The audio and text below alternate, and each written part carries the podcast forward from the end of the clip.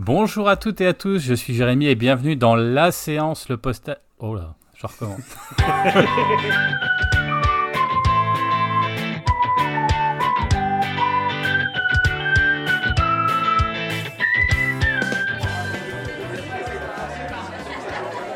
Moteur, moteur, Vas-y, vas-y, Jean-Pierre. moteur, moteur, Allons-y. moteur Oh putain, moteur Bonjour à toutes et à tous, je suis Jérémy et bienvenue dans La Séance, le podcast qui aime autant les fauteuils rouges capitonnés du cinéma que les canapés confort de non-salon et qui revient tous les 15 jours vous parler d'un film ou d'une série. Et aujourd'hui, derrière le rideau de la séance, on vous parle d'un film très attendu par toute l'équipe, hein, Beau is Afraid, le troisième long métrage d'Ari Aster, un des chouchous d'Upcast, enfin un des chouchous presque pour tout le monde, parce qu'il y en a qui ont un peu trop peur d'aller voir ces films, mais ça, on ne dira pas qui. Direction le cerveau et la psyché d'un homme, Beau Wasserman, qui va essayer tant bien que mal de quitter son appartement pour rejoindre sa mère au cours d'un voyage surréaliste. Alors ce troisième film d'Ari Aster, séance de psychanalyse géniale ou baudruche boursouflé, on en parle avec trois hommes paranoïaques au complexe de fortement développé dont un qui a défaut d'avoir un homme au-dessus de sa baignoire a des frelons dans son plafond. Salut Dim Ouais, salut tout le monde. Ouais, ouais, ça va, j'ai survécu à une, à Ouais. une sacrée attaque de frelons. Tu t'es remis de tes émotions? Ouais, difficilement. hein, Je suis toujours un peu quand même à surveiller à droite à gauche dans mon appartement, mais bon, ça va. Ouais, parce que tu peux, tu peux expliquer en deux mots, hein, eu... Oui, j'ai eu euh, dans ma pièce de, de bureau euh, un nid de frelons euh, sur, dans, dans le faux plafond. Des frelons Donc, tueurs, attends, parce que c'est une race de Ah frelons oui. tueurs, faut quand même exagérer Bah, un des peu. sinon. frelons européens, mais hyper énormes. J'ai jamais vu des bestioles comme ça. J'ai eu la peur de ma vie. Mais ça va, je suis quand même présent parmi vous ce soir. On peut préciser que survivre. ouais, t'as failli pas être là parce que hein, t'étais- t'as réussi à être hébergé chez un voisin sympa ou une voisine, on sait pas trop, mais... Voilà, exactement. Mais euh, franchement, euh, si, euh, s'il n'y avait pas eu une entreprise qui serait venue chez moi aujourd'hui, je pense que je serais pas avec vous ce soir. Eh ben, vous vous rendez compte, hein, comme quoi la vie tient à pas grand-chose. Salut Yao Salut tout le monde. Ça va bien? Bah ouais, hein. Pas de frelons? Non ça va, hein. compatible pour euh, Dim, mais je tiens à dire que si il aurait- s'il avait été chez ses voisins, ça aurait été mieux pour nous pour l'enregistrement. Je dis ça, je dis rien, mais bon, voilà. Pas pour balancer, mais, euh, je suis de tout cœur avec toi, Dim. hein. Salut Julien Salut à tous, bah, très content d'être là. hein. Moi je vais être plus, plus philosophe et poétique puisque c'est aujourd'hui le lancement du Festival de Cannes, donc quand même on est un podcast cinéma, donc euh, ça fait plaisir quand même d'enregistrer euh, le jour même quand même, même si on n'est pas à Cannes évidemment. Peut-être euh, Ah oui, Yao oui. qui a mis un qui a pas de fond, mais peut-être qu'il est dans un l'hôtel Martinez à Cannes, mais euh, nous non. Bien sûr, payé par euh, podcast grâce au don. euh, Ouais, des ça sera le, les Patreon, le fameux. Patreon. Que tout le monde pas nous bien envie. sûr à voilà, Pour de aider toujours Dim donner, donner et donner sans reprendre, hein, comme vous avez l'habitude de faire, et on vous remercie pour tous les dons. J'ai pensé à Dim avec ses C'est ça qu'on fait normalement. Ça lui a coûté un bras. hein. Faut, faut l'aider. Ah, exactement. Ah, le mois de mai il était compliqué pour l'équipe. hein. Pas tout dire, mais Ah, il y a eu de la perte. ah, on est bien, on est raccord, on est raccord avec le film là. On est, en- on est, on est empêché de faire plein de choses. Allez, la, la vache, il y, a, ouais, il y a eu des pertes financières à tous les étages. Là, c'est entre les frelons, les vols et, et, et- et les arnaques. hein, Ouais. Parce que euh, Julien, c'est presque une arnaque, toi, franchement. Ah ouais, ouais, moi, bah ouais, moi j'ai acheté des t-shirts venus du Japon, je me suis fait arnaquer. Ils sont toujours pas arrivés. hein. Bon, ça, vous dit qu'on attaque ou bien? Alors au programme, bah, comme d'habitude, on va faire une petite contextualisation euh, fait par Dim ce soir. hein, Peut-être revenir sur Ari Aster, parce que comme on l'a dit, c'est quand même euh, un, auteur qu'on qu'on apprécie énormément. Euh, on reviendra peut-être un peu sur sa filmographie, puis après, bah, on va attaquer sur une partie no spoil. Euh, pff, no spoil et spoil là pour un film comme ça, ça va être un peu, ça, ça va quand même être assez, Compliqué. assez particulier. Euh, et là, je suis vraiment curieux de savoir ce que vous en avez pensé parce que c'est vraiment un film, quoi qu'on en dise, et avant de démarrer, il laissera personne indifférent. Euh, euh, entre un Yao qui n'a pas vu les autres films, ça doit être intéressant. Dim qui est à fond, Julien qui, a, qui apprécie énormément aussi, je pense, comment Ari Aster, et puis moi aussi, hein, qui, qui me suis pris claque sur claque. Bah, je, je, je pense que ça va être une soirée mouvementée. Dim, je te laisse la parole et je te laisse présenter Ari Aster et euh, ses réalisations. S'il te plaît. Alors, je sais pas si ça vaut quand même vraiment encore le coup de le présenter, hein, parce que c'est devenu quand même un des gros noms des cercles euh, cinéphiles euh, de films de genre. hein, et puis, bon, c'est quand même un nom aussi qui revient souvent sous le tapis d'Upcast. Mais euh, c'est un des piliers de ce qu'on peut euh, appeler aujourd'hui euh, l'Elevated Horror avec euh, Robert Eggert qu'on a déjà mentionné et Jordan Peele qu'on a déjà aussi mentionné également. Donc l'Elevated Horror, bah, c'est un terme qu'on n'aime pas forcément trop par ici, hein, enfin j'imagine. Cela désigne un peu les, films d'horreur à tendance essai ou avec un message politique, social ou encore philosophique. Perso, je comprends pas trop ce délire euh, car euh, je trouve que ça dénigre un peu le cinéma d'horreur classique. Et puis bon, euh, je pense que des John Carpenter ou George Romero, bah, ils n'ont pas attendu euh, après ce terme pour faire du ciné de genre à message ou à portée politique. Pour revenir à Harry Astor, bah, il s'est fait quand même un sacré nom hein, en seulement deux films, à savoir Hérédité et Midsommar, euh, qu'on a déjà pas mal évoqué par ici. Alors Hé- Hérédité, euh, j'ai vu que c'était le plus gros succès de son distributeur euh, A24, euh, qu'on a parlé aussi, on l'a évoqué la dernière fois. Et bah, ils ont tellement confiance en, leur poulain Harry Astor hein, qu'ils ont attribué leur plus gros budget avec, pour euh, Boy the Fred, à savoir euh, 35 millions de dollars. Et ce film est, je pense, hein, bah, pour lui le plus important et personnel. Euh, il l'a en tête depuis le début. Il voulait en faire son premier film. Il l'a même déjà abordé avec un de ses premiers courts-métrages intitulé euh, bah, tout simplement Beau, que j'ai pas vu, mais euh, de ce que j'ai compris, bah, qui reprend, on va dire, toute la première partie du film. Il décrit lui-même le film bah, comme une, épopée sombre et comique, un film qui vous fera ressentir toute une vie et toute une personne. Donc voilà, avant de vraiment parler du film, en- on pourrait donc euh, revenir chacun à notre tour hein, sur euh, bah, notre ressenti sur Harry Astor, et, euh, voire même en règle générale sur euh, l'Elevated Horror. Donc je sais pas qui c'est euh, qui veut, qui veut commencer. Non, bah, ouais, je veux, peut-être je veux bien en parler. Moi, bah, c'était surtout toi, Dim, hein, qui nous avait un peu alerté sur Pépite à l'époque de Hérédité. Moi, j'avais vu d'abord, en fait, Midsommar. Euh, Midsommar, c'est le premier que j'ai vu. Alors, en même temps, je me trompe peut-être, est-ce que j'ai vu l'un avant l'autre Je sais plus. Mais c'est vraiment, pour moi, pour le coup, euh, je, préfère, euh, je préfère Midsommar. C'est celui qui m'a vraiment le plus marqué. J'aime beaucoup Hérédité, mais je trouve qu'Hérédité, ça, reste quand même un, un film un peu plus classique dans le cinéma de genre. hein. On est vraiment dans le film de, euh, de maison hantée. Euh, D'ailleurs, pour ceux qui l'auraient pas vu, et je parle notamment pour Yao, c'est vraiment, enfin, c'est vraiment un film qui fait quand même flipper. Enfin, c'est un film qui à la fois met mal à l'aise, Clairement. et hein. qui est quand même, je trouve notamment toute la dernière partie euh, dans la maison, qui est quand même, voilà, qui, qui va vraiment dans le genre de la maison hantée. Là où Midsommar, déjà, quand il se passe, euh, bah, quand même le jour, c'est quand même plus, bah, voilà, t'as as moins la, moins la flip que tu peux ressentir dans Hérédité, mais moi, c'est vraiment un film qui m'a marqué. Et je suis assez d'accord avec toi sur Elevated Horror. Alors après, en même temps, on dit tout le temps ça, mais on l'utilise quand même parce que finalement, ça démarque un peu, euh, tu vois, le, classique film d'horreur, euh, un peu avec les recettes, à une espèce de tentative un peu différente de faire, comme tu disais, du cinéma qui parfois euh, bah, prend des embranchements politiques, des embranchements sociaux, un peu comme chez Jordan Peele, notamment le seul bon film à mon avis Jordan Peele c'était Get Out qui fait ça. Après les autres le font aussi mais dans une veine différente. Et je vois qu'Yao voulait déjà ré- réagir sur le Elevated Horror C'est ça exactement. En fait, ça veut dire quoi concrètement? Je suis pas du tout au fait de tout ça. C'est quoi la Bah, définition en fait? Après, c'est ce que disait, c'est la définition que, que donnait Dim, hein, c'est-à-dire c'est de prendre finalement du cinéma de genre, mais de lui ramener une couche sociale, politique, philosophique. En gros, c'est- vu que le genre souvent c'est assez euh, déprécié ou malmené, euh, soit par la critique, soit par euh, finalement l'industrie, bah, on a créé cette espèce de d'appellation pour dire attendez, ouais, ok, c'est du film d'horreur, mais c'est du film d'horreur intelligent. Tu vois, il y a un peu Ah ce côté le côté méprisant. intellectuel en fait. C'est plus ça. Petit- ouais, comme il disait, arrêt d'essai intellectuel, et moi je suis d'accord avec toi, c'est-à-dire qu'à une époque, bah, je sais pas, Carpenter il faisait de l'Elevated d'horreur, Romero il faisait de l'Elevated d'horreur, euh, tu vois.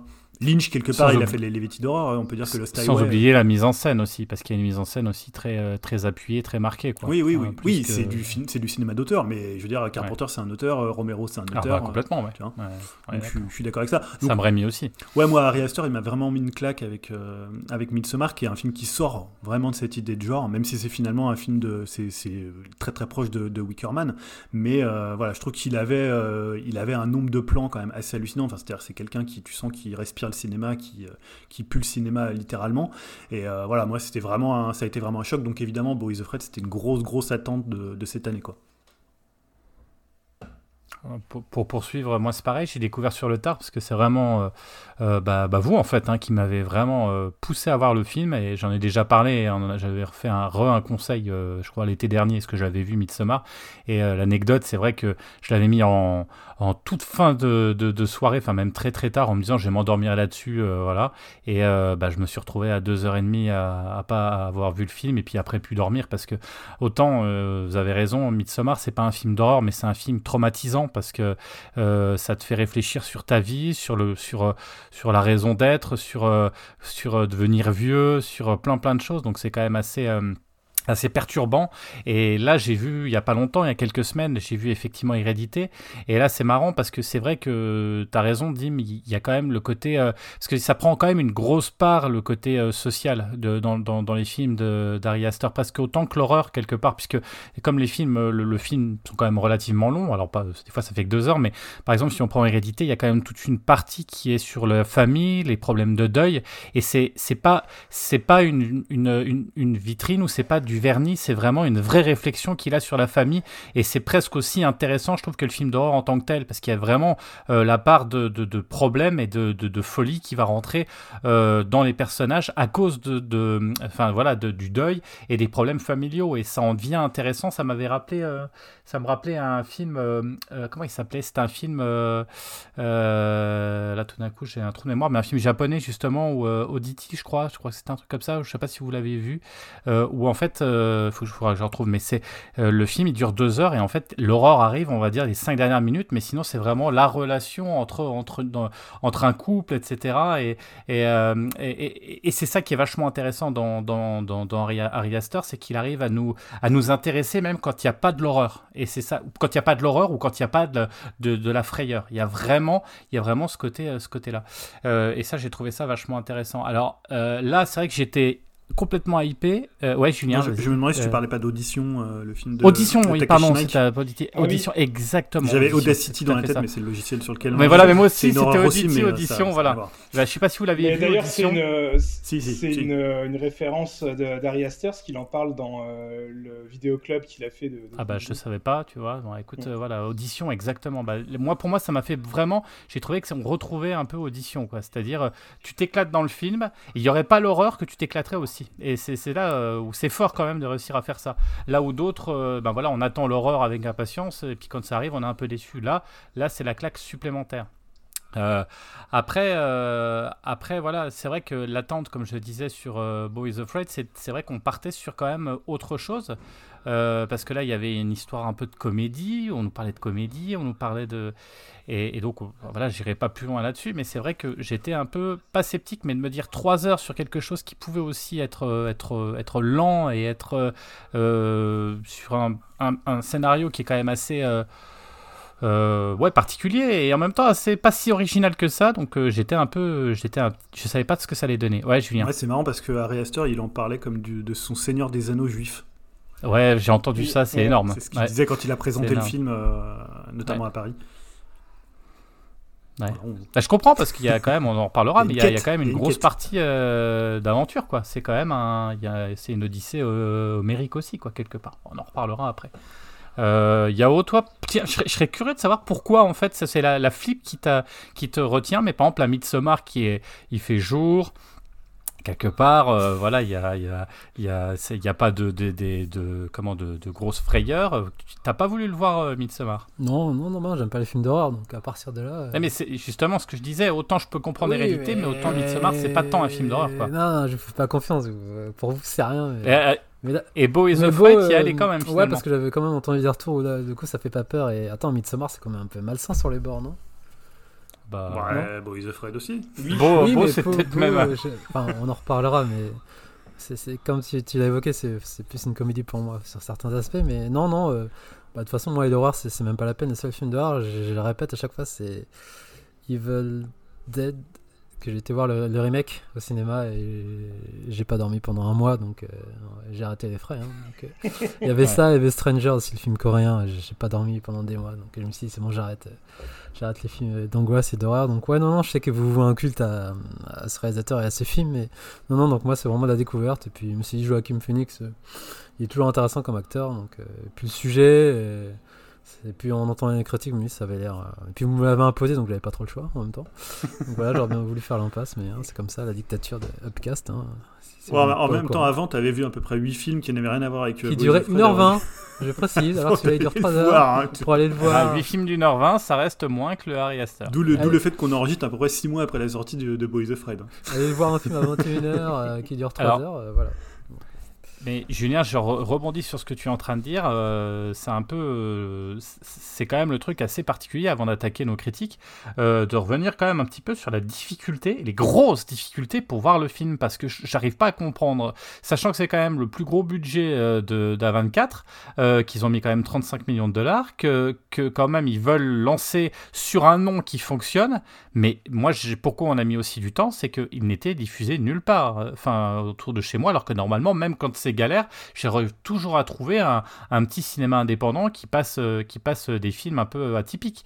Là, il a fallu que j'attende, et c'est le hasard qui a fait qu'ils l'ont passé cette semaine dans un cinoche qui était à, à 20 bandes de chez moi pour pouvoir aller le voir euh, dans des conditions qui étaient excellentes d'ailleurs, c'était cool. Mais ouais, Julien. Bah, en fait, on en avait parlé quand on avait parlé de la Mm. série Biff. C'est-à-dire que A24, c'est un, c'est un studio qui euh, vend ses prods très très cher aux distributeurs. Euh, voilà, donc euh, voilà, tu as un film de 3 heures. Est-ce que tu vas payer très cher, sachant que tu, est-ce que tu rempliras la salle? Pas évident. Bon, il n'est pas sorti dans une période où il y avait énormément, énormément de films, mais je pense que c'est un film quand même difficile à vendre. Je suis pas sûr que le bouche à oreille ait très bien marché et que finalement, chez les fans un peu de d'Elivetti d'horreur ou d'horreur, il ait finalement eu un si, de si bons retours que ça. J'ai pas écouté trop de, de retours, mais j'ai l'impression que c'est plus contrasté que pour euh, Midsommar ou pour euh, Hérédité. Donc je pense que c'est un film difficile à vendre, c'est cher à diffuser. Donc voilà, évidemment, ça passe pas dans beaucoup de cinéma, quoi, malheureusement. Ouais, malheureusement. Mais là, entre pas beaucoup et très. Enfin, là, limite pas, quoi. C'est, c'est quand même assez impressionnant. Après, c'est avec la longueur euh, et le thème. On va revenir. euh, bon. On attaque ou est-ce que vous aviez d'autres choses à voir ou euh, C'est vrai. Bah, moi, je veux bien, je veux bien dire comment j'ai découvert. Ah mince, mais c'est vrai Astor. ça, Dim, finalement, tu nous as présenté, tu nous as pas dit, c'est toi en plus, le, peut-être le plus gros fan de nous tous, quoi. Vas-y, Dim, désolé. Ah, le, le plus gros fan, je sais pas, mais euh, le premier à l'avoir découvert, je pense. Enfin, je- moi, j'en avais souvent entendu parler euh, bah, dans différents podcasts que je peux écouter, ou on va dire tous les gars que je suis sur Twitter euh, à l'époque de Hérédité, tout le monde en parlait. Alors que moi, à la base, je voyais, euh, enfin, j'avais vu la bande-annonce, je me suis dit bon, voilà, euh, encore un film d'horreur de plus. Enfin, ça me, moi, je suis toujours client pour aller voir des films d'horreur, mais celui-là me tentait pas plus qu'un autre, on va dire. Et vu tous les retours que j'ai vus, bah, le temps que je me réveille, il était plus au cinéma. Et je l'ai découvert donc euh, quelques mois après euh, en vidéo chez moi, tout seul, dans le noir. Et euh, du coup, ouais, euh, bah, ça fait quand même son petit effet. Hein. J'ai bien bien flippé. Après, j'adore aussi Midsommar. Euh, les deux, je les mettrais presque sur un, enfin voilà, euh, sur un pied d'égalité. Mais j'ai quand même une petite préférence pour Hérédité. Alors c'est peut-être parce que c'est le premier que j'ai j'ai vu, c'est ma découverte de- du cinéaste et aussi. Bah justement, c'est peut-être pour la raison pour laquelle euh, Julien préfère Midsommar et que moi je préfère Hérédité. Hérédité, c'est vraiment un, pur film d'horreur euh, à 100%, on va dire. Et euh, la fin m'a tellement mis une claque, je trouvais que ça montait en intensité et ça, ça, ça baissait jamais, on va dire. À chaque fois, on se disait, bon, là c'est bon, ça va se terminer, ça va se terminer. Non, il en rajoute encore une couche et franchement, ça, ça m'avait vraiment à l'époque effrayé. Et j'aime bien aussi. Euh, bah, surtout pour Hérédité aussi, que je trouve que c'est vraiment un cinéma de détail où en fait c'est des films euh, qui appellent euh, à du revisionnage, où en fait on voit plein d'indices de, de ce qui peut se passer au niveau de l'intrigue pendant le film, on va dire, au niveau de petits détails, de, petits objets qui traînent dans, la- dans, le- dans les pièces et tout, pendant les scènes et tout. Et ça, je trouve ça toujours intéressant. Moi, j'aime bien toujours un peu creuser comme ça, revoir les films pour voir un peu tous les, les, les- les petits euh, easter eggs qu'on- pour mieux comprendre l'intrigue. Et euh, ce film-là, je trouve qu'il est parfait pour ça. Et, euh, du coup, ouais, j'attendais aussi quand même beaucoup euh, Boys of Fred, hein, forcément, vu que j'adore les deux premiers films. et voilà. Mais c'est marrant parce que je, justement, non, ça m'est revenu quand tu faisais du forcing sur Midsommar en me disant Ah, je pense que ça va être mon film de l'année, euh, tu vois. Euh, non, mais c'est- c'est- je vois Yao qui rigole, non, mais mais c'est que. une secte, le gars. Vous êtes... On précise que Greg n'est pas là, mais pareil, Greg, c'est un adorateur euh, de Harry Astor. Et Oui, mais je me rappelle que quand, quand Dim pire en des- parlait, je suis pas sûr qu'on avait vu Hérédité et, euh, et Midsommar. Et il me disait, Je il me disait, ah, je pense que ça va être mon film de l'année. On était là, on dit, ouais, ça va être encore un vieux film avec des, euh, avec des maîtres Jedi. Et des- Ah, et juste pour préciser que les auditeurs et auditrices aient en tête, c'est un peu le sketch des inconnus, euh, la, la secte. Là, tous les trois, là, tous les quatre, là, tête rasée. Bah non, bah, justement, Dim, il est pas trop dans la secte, tu vois. Il a plutôt, euh, il a pas Si, forcément, tu vois, à la limite que tu dises Greg, euh, Jérémy et moi, je, je vois la blague, mais euh, tu vois, Dim, c'est pas forcément. Et là, Midsommar, il était tu sais, en boucle dessus, quoi. Donc c'est ça qui, qui Ah, suscitait, le, moi, suscitait l'envie de le découvrir. Bah, fr- franchement, c'est quand même un. Moi, je- c'est- j'entendais Greg qui disait c'est peut-être un des films les plus importants de, de la décennie et des dernières années. Honnêtement, euh, ouais. Enfin, moi, je- ça m'a rappelé. euh, on va un peu. C'est du Kubrick euh, presque par moment en termes de, de plan, de, de grandeur, de, de, son, de- d'image. Enfin, c'est rarement. Enfin, rarement j'ai ressenti autant de. de- Alors moi, c'est pareil. Moi, c'est plus Midsommar, Midsommar qu'Hérédité parce que j'ai commencé aussi par Midsommar et puis. Et puis peut-être c'est le côté euh, grandiose euh, du, du film, mais c'est masterclass quoi. Enfin c'est une maestria de, de, de plans, de scènes, de c'est magnifique quoi. Ah, c'est magnifique. Et même j'ai envie de dire sans l'aspect horreur, le film il cartonne quand même Ah quoi. C'est tellement beau quoi. C'est ça le truc, c'est ça la force. Et justement, si ça vous va, on peut passer à la deuxième partie, c'est-à-dire donner nos avis. C'est est-ce que la beauté, la maestria et, et, et la force de Harry Astor, sur trois heures et sur un thème euh, qui parle de Ouais, paranoïa, on va de peut-être faire le folie. pitch d'ailleurs, parce qu'on n'a pas fait le pitch. Ah, on l'a, ouais, moi, enfin, on l'a, enfin, Ouais. oui, le pitch, on peut oui. le dire. Hein. Bah, après, c'est, tu peux, vas-y, Julien. non, c'est hein, Dim qui avait préparé pas- un pitch, je crois. Ou Dim, euh, ouais. Ah bah moi j'ai pris oui euh, de notre partenaire Allociné. Hein, et- Ah oui, avec l'argent qu'il donne, avec l'argent qu'il donne, faut quand même le citer, merde. Il est vraiment euh, hyper simple, hein, à savoir, euh, Beau tente dés- désespérément de rejoindre sa mère, mais l'univers semble se liguer contre lui. Voilà. C'est bien, ils sont forts hein, quand même. déjà dit. Ils recopient bien les, les communiqués de presse. En plus, euh, pff, moi, je trouve pas que ce soit ça. En plus, franchement, Ah bon? Bah non. Bon, on en reparlera, mais. Ça me fait ça quand même l'histoire. Quand même euh, ouais, ouais, ouais, ouais, non, je suis pas d'accord. Mais bon, on reviendra, on reviendra là-dessus. Euh, première partie, du coup, euh, sans spoil. Et puis, euh, et puis on fera une deuxième partie et on aura la petite cloche qui vous permettra d'arrêter ou de vous faire spoiler si vous vous en moquez. Euh, en tout cas, on vous encourage, quoi qu'il arrive, à voir le film peut-être euh, avant de nous écouter. C'est quand même mieux et puis c'est quand même plus Après, intéressant. je- et bien évidemment, ouais, je pense qu'on va spoiler, mais on va surtout essayer d'expliquer le, le film ou essayer de comprendre Ouais, le film aussi, tu vois. ouais, on va Donc, voir, je sais pas si les gens qui nous écoutent, peut-être qu'on leur spoilera pas, va- tu vois. Je sais pas en fait. À ce, à ce niveau de film, tu vois, c'est un, peu comme chez Lynch, tu te dis, est-ce que vraiment tu spoil? Ah, ouais. C'est ça. Oui, après, c'est une interprétation, et bien évidemment. Je précise, parce que voilà, pour les, les nouveaux qui nous écouteraient, on ne sait pas du tout ce que pensent les uns les autres de, de- du film hein, avant de démarrer. Donc là, c'est la surprise. Et là, honnêtement, alors euh, autant c'est vrai que souvent euh, c'est Yao qui joue à ça, à se dire de quoi, à quoi pense l'autre, etc. Là, j'ai vraiment, vraiment, vraiment aucune idée de, de- du, du, du retour euh, de ce film euh, par vous. Alors, sachant que nous, avec Yao, on l'a vu il n'y a pas longtemps, donc c'est plutôt à chaud, et vous, vous avez eu le temps de le digérer, parce que c'est un film de 3 heures qu'il faut digérer, donc je pense que euh, c'est intéressant, parce que c'est pas du tout les mêmes points de vue. Donc, euh, Dim et Julien, vous l'avez vu il y a plutôt quelques semaines, et nous, euh, c'était il y a quelques jours. Donc, on va voir ça. Qui veut démarrer pour l'instant sur une partie no spoil et dire plutôt son ressenti avant d'attaquer l'explication et l'analyse dans, dans le texte, quoi. Qui veut démarrer? Allez, Dim, vas-y. Alors, euh, comme je disais, hein, euh, moi c'était une énorme attente pour, euh, pour moi, mais aussi quand même une grosse crainte, hein, comme tu as pu l'évoquer, Jérémy. là, on va dire, on sortait un peu des sentiers battus de sa filmographie, et du coup, on savait pas trop à quoi s'attendre.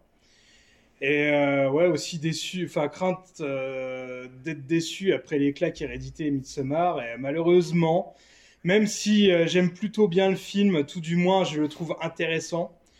Bah, je dois admettre que c'est celui que j'aime le moins hein, de sa filmographie. euh, et euh, je dis que j'aime bien, et encore, en fait, je sais même pas trop, en fait. Euh, je sais vraiment pas trop quoi en penser. Euh, Ça fait une semaine et demie que je l'ai vu. Et bah, j'ai toujours du mal un peu à le digérer. Je le reverrai bien, hein, sûrement, bah, pour vraiment approfondir la question. Il y a des choses que j'adore, hein, et des images, à mon avis, qui me resteront en tête bah, pendant vraiment hyper longtemps. Mais euh, j'ai l'impression bah, que trop de liberté, on, lui a donné trop euh, le, champ libre, et euh, bah, c'est pas forcément le mieux pour un film. J'ai trouvé que Ari Aster, bah, il partait un peu dans tous les sens, et c'est ultra dense et peut-être un peu indigeste, tout du moins au premier visionnage, hein, à voir pour la suite. Et le film, sans trop en dire, hein, il est découpé en quatre parties bien distinctes, et justement, bah, le revoir au calme chez soi et peut-être partie par partie, bah, ça pourrait peut-être être bénéfique pour le film, hein, je sais pas. Et euh, sans rentrer dans les détails pour pas spoiler, euh, je pense que c'est surtout la première et la dernière partie euh, qui m'ont vraiment plu, car plus proche de ces autres films peut-être. En tout cas, enfin voilà, je savais que j'allais voir un film bizarre et là du coup j'étais vraiment vraiment bien servi. Euh, je peux quand même que vous conseiller tout de même d'y aller, hein, parce que c'est vraiment un film comme ça, on n'en voit pas tous les jours, et euh, ouais, ça reste quand même du grand, grand cinéma, enfin, c'est super bien réalisé, c'est, un film qui mérite, qui mérite d'être vu au ciné, mais après, euh, est-ce qu'on aime ou est-ce qu'on n'aime pas, c'est, une autre question. Bien, bah écoute, je vais peut-être prendre la suite parce que je suis un peu dans, on va dire un peu du même avis que toi. Effectivement, dit, t'as tout dit en fait. Il y a quatre actes dans ce film qui parlent et qui traitent quand même, et c'est ça qui est intéressant. Alors, sans spoiler, c'est très très compliqué, hein, donc, euh, mais en gros, c'est un film qui parle de la, de la paranoïa et qui va même plus loin, c'est-à-dire qu'on on a le point de vue euh, systématique en fait. Enfin, de, mon point de vue, encore une fois, hein, c'est ce qu'il disait Julien tout à l'heure, c'est-à-dire c'est la compréhension aussi qu'on a, du film comme un Lynch, c'est-à-dire qu'il n'y a pas d'explication. C'est-à-dire que là, vous, allez voir un film, euh, euh, on vous explique rien, c'est à vous à vous démerder. Moi, j'aime bien hein, le principe, je, suis- je suis plutôt fan de ça, parce que ça permet d'avoir plusieurs points de vue, défendre, etc. Mais c'est pas pour autant qu'il faut qu'il faut faire n'importe quoi, parce que sinon ça veut rien dire. Et là, en l'occurrence, il fait pas n'importe quoi, il sait ce qu'il veut faire. Mais comme je répète ce que je suis en train de dire, c'est donc un film sur la paranoïa avec le point de vue d'une personne paranoïaque. Alors, comment on, le devine ça au début, mais c'est vrai que ça nous l'est même presque pas dit. On le comprend, on va lire parce que c'est dit dans le pitch. Il y a le médecin au démarrage qui va dire, euh, voilà, qui lui dit prends tes médicaments, etc. Et du coup, moi, ce que j'ai trouvé, le premier acte, il est ouf. Il est hallucinant. Mais enfin, moi, je, j'étais, mais un dingue. La première partie, du Terry Gilliam. Enfin, c'était du Terry Gilliam, mais encore mieux filmé. C'est-à-dire que on se retrouvait, moi, j'ai ressenti de, de l'armée des douze singes, de Las Vegas Parano sans les, sans les drogues, euh, du Brésil. Il y avait la filiation avec, euh, avec euh, Terry Gilliam, mais complète, quoi. Hallucinante, géniale. Sur cette première partie où là, c'est, un huis clos dans un appartement avec, avec, avec un type qui, qui pense que tout le monde veut le buter et c'en est d'une drôlerie, mais en même temps d'une angoisse parce qu'on peut comprendre. euh, Il y a des scènes comme ça où il veut de l'eau, mais il faut qu'il sorte de chez lui, mais s'il sort, il a peur de se faire buter. Ouais, Yao. Ouais, j'avais une question. T'as pas ton, t'as ton euh, micro ah. coupé. Ça sert à rien d'ailleurs, tu peux le laisser euh, complètement. Oui, j'avais une question par rapport aux quatre actes, parce que là, depuis tout à l'heure, je suis en train de me triturer le cerveau. Ouais, je suis assez d'accord avec euh, Yao. Sans... Parce que là, tu commençais à rentrer un tout petit peu dans les détails, mais. Ouais. Euh, donc, du coup, pour surveiller le truc, enfin, si j'ai bien compris, il y a la- l'acte de la maison, la Mhm. seconde maison, on va dire, entre famille, guillemets, La famille. la forêt et la troisième maison. La forêt C'est ça, les quatre actes. et le, le final. Ok. C'est ça. D'accord. Et par exemple, les flashbacks de quand euh, il est jeune, tu les mets pas. C'est des inter... c'est un peu, ouais, ça pourrait presque être intégré. C'est une histoire dans l'histoire, quoi. Parce qu'il y a aussi du flashback, quoi. Effectivement. Moi, c'est pour être sûr, parce que je me disais, Mais- ouais, Ouais. j'étais un peu perturbé. Pour... Je voyais pas forcément quatre actes, le film. Mais bon. Ouais. Moi, j'en voyais aussi 5 ou 6, mais. Ok. Mais je comprends. Après, après c'est des grands, les grands, grands segments, les ouais. grands. Ouais, c'est ça. Mais c'est très théâtral et c'est ça. Donc, enfin, je, je- je reprends juste euh, Mhm. effectivement ce que je disais, c'est-à-dire qu'il y a une première partie qui est en termes de, de, de- de mise en scène, les- le, le- la, la- la- la folie qui sort de cette première partie, elle est hallucinante. Elle est hallucinante. Euh, on a du mal à respirer. Euh, Joachim Phoenix, il est excellent. Euh, les personnages, comme je disais, c'est drôle et en même temps c'est hyper flippant et on peut comprendre et on se dit, putain, mais la vache, quelqu'un effectivement qui est paranoïaque, schizophrène et qui a des problèmes, ça doit être très compliqué parce que comment tu peux déceler du vrai du faux? Et c'est là la force du début, c'est que toi, en tout cas en tant, en tant que spectateur, comme un Lynch, je trouve que là, tu as encore les, les- clés pour réussir à comprendre et te dire, ok, bah là, je vois en gros ce qui pourrait être réel, c'est-à-dire le coup de fil, euh, c'est-à-dire euh, le médecin, le, fait qu'il faille prendre de l'eau et qu'il faille sortir, etc. Tout ça, tu peux le suivre sur cette première partie. je trouve que sur la deuxième, je spoil pas, mais après on en reparlera, mais je peux comprendre des choses. Et je trouve qu'au fur et à mesure de l'histoire, on passe de la paranoïa bien faite d'un mec fou dans une ville, même la ville, en fait, la ville, c'est. c'est- Ah, c'est Harlem, mais version, je ne sais pas combien, quoi. C'est la ville la plus dangereuse pas des. États-Unis, Il y a des mecs à poil circoncis qui essayent de vous buter à coup d'épée, enfin, à coup de, coup de couteau. Il y a un mec tatoué qui vous court après. Enfin, c'est, ouf. Franchement, c'est, très drôle en plus. Ah ouais, Même les flics, ils sont dangereux. Enfin, voilà, Quand ils est essaient de rentrer chez lui, là, c'est hilarant. Enfin, C'est énorme. Ouais, c'est clair. Les mecs veulent se suicider et tout. Enfin, Ah, bref, c'est un truc de euh, malade. là, tu Mais- en fait, le problème, enfin le problème, après le film va partir, alors on spoil, enfin partir très rapidement, enfin dans, dans sa, surtout dans son troisième acte, on va partir dans un, dans un, dans une aventure euh, homérique. Mais vraiment, quand je dis Homère, c'est vraiment, j'ai le sentiment de voir, euh, euh, de voir Ulysse, quoi. Enfin, voilà, homérique. Euh, et là, on tombe dans un autre style, euh, fantasmé, fantasmagorique, à la limite des fois avec moi, pour moi, je trouve presque du mauvais goût. Euh, je dis pas pourquoi, je reparlerai plus tard, mais on est à la limite du Tim Burton un peu avarié d'une certaine époque, j'ai trouvé, quand il se. Voilà. Et, et, et le final, c'est un espèce de menu best-of de ce qu'il a fait avant, où on retrouve, mais, mais, mais euh, concrètement et, et, comment dire, euh, et littéralement, des scènes de ses autres films. On, les retrouve. Et, et du coup, euh, en fait, il y a eu tellement une explosion au démarrage que, en fait, au fur et à mesure, bah, moi, je, surtout dans la partie, la- l'acte 3 dans la forêt, enfin, l'acte 4, pardon, euh, je sais plus du coup. trois, Euh, non, non, acte 3, oui, ouais, c'est ça, du coup, comme on a dit. Euh, je, je- je me suis assoupi, quoi. Je, je commençais à m'endormir, quoi. Parce que j'étais là, je fais OK, ouais, pff, voilà. Et, et du coup, c'est dommage parce qu'on retrouve un petit peu la fin, le, le- le- punch d'antan d'Ari Aster. On reconnaît ses, ses, ses tics, ses mimiques, sa mise en scène, mais avec quelque chose qu'on a déjà vu. Donc, du coup, c'est un grand film, il faut le voir parce que c'est une expérience avant d'être un film, particulièrement au début. Ce qui est dommage, c'est qu'il dure aussi longtemps. Et ce qui est dommage, c'est qu'il y a un ventre mou au centre qui fait que moi, en tout cas, qui m'a largement moins plu que le reste. Et qui même, Ari Aster ou pas, qui m'a pas plu du tout. J'ai trouvé que c'était une faute de goût. Je reviendrai pourquoi. Enfin, j'ai l'impression de voir Big Fish, moi, en fait. Et Big Fish, euh, voilà. Big. Un film que j'avais apprécié, mais en, en- oui, mais, ouais, oui, mais mais je Big comprends ce que Fish, tu veux dire. Ouais, ouais, je vois. Ouais, mais on l'a on l'a déjà vu et c'est moins bien fait, surtout sur un film déjà qui était un peu moins bien. Enfin voilà, voilà mon avis. Je vais pas plus loin, je rentrerai dans les détails un petit peu plus tard. Mais par contre, euh, voilà, c'est le, rythme au départ, euh, le, alternatif d'ailleurs. hein. On passe du, rapide, du lent, etc. La, nervosité, ce côté nerveux de, l'acteur qui est excellent. Euh, voilà, un démarrage dithyrambique, malheureusement, qui, s'essouffle. Voilà. Je sais pas qui veut, qui veut poursuivre. Yao, Julien. Non, vas-y, Julien, moi c'est frais encore. Donc... euh, Oui, parce que moi, je suis de parmi vous, je suis celui qui l'a vu il y a le, plus longtemps. J'ai vu la semaine de la sortie. Euh, alors, c'est pas mal parce que c'est quand même un film, je pense, pour lequel tu as besoin de décanter. Euh, c'est un film extrêmement dense. On a dit qu'il durait 3 heures et surtout, il y a une profusion d'images de cinéma. Euh, et Dim en parlait, c'est-à-dire qu'il t'imprime totalement le, cerveau pendant des semaines et des semaines. Et euh, moi, j'ai l'impression parfois d'être encore dans le film. Moi, je trouve que c'est un film qui est vraiment passionnant. Je trouve que c'est peut-être le film le plus, pas forcément le meilleur film que j'ai vu cette année. Et je te rejoins assez, Jérémy, sur ce que tu disais sur le. Alors, je vais utiliser ton découpage sur les quatre actes. hein. Moi, le troisième acte, euh, bah, il m'a complètement perdu. Il m'a, il m'a, littéralement endormi. Euh, toute la partie Ah dans toute la partie dans la forêt.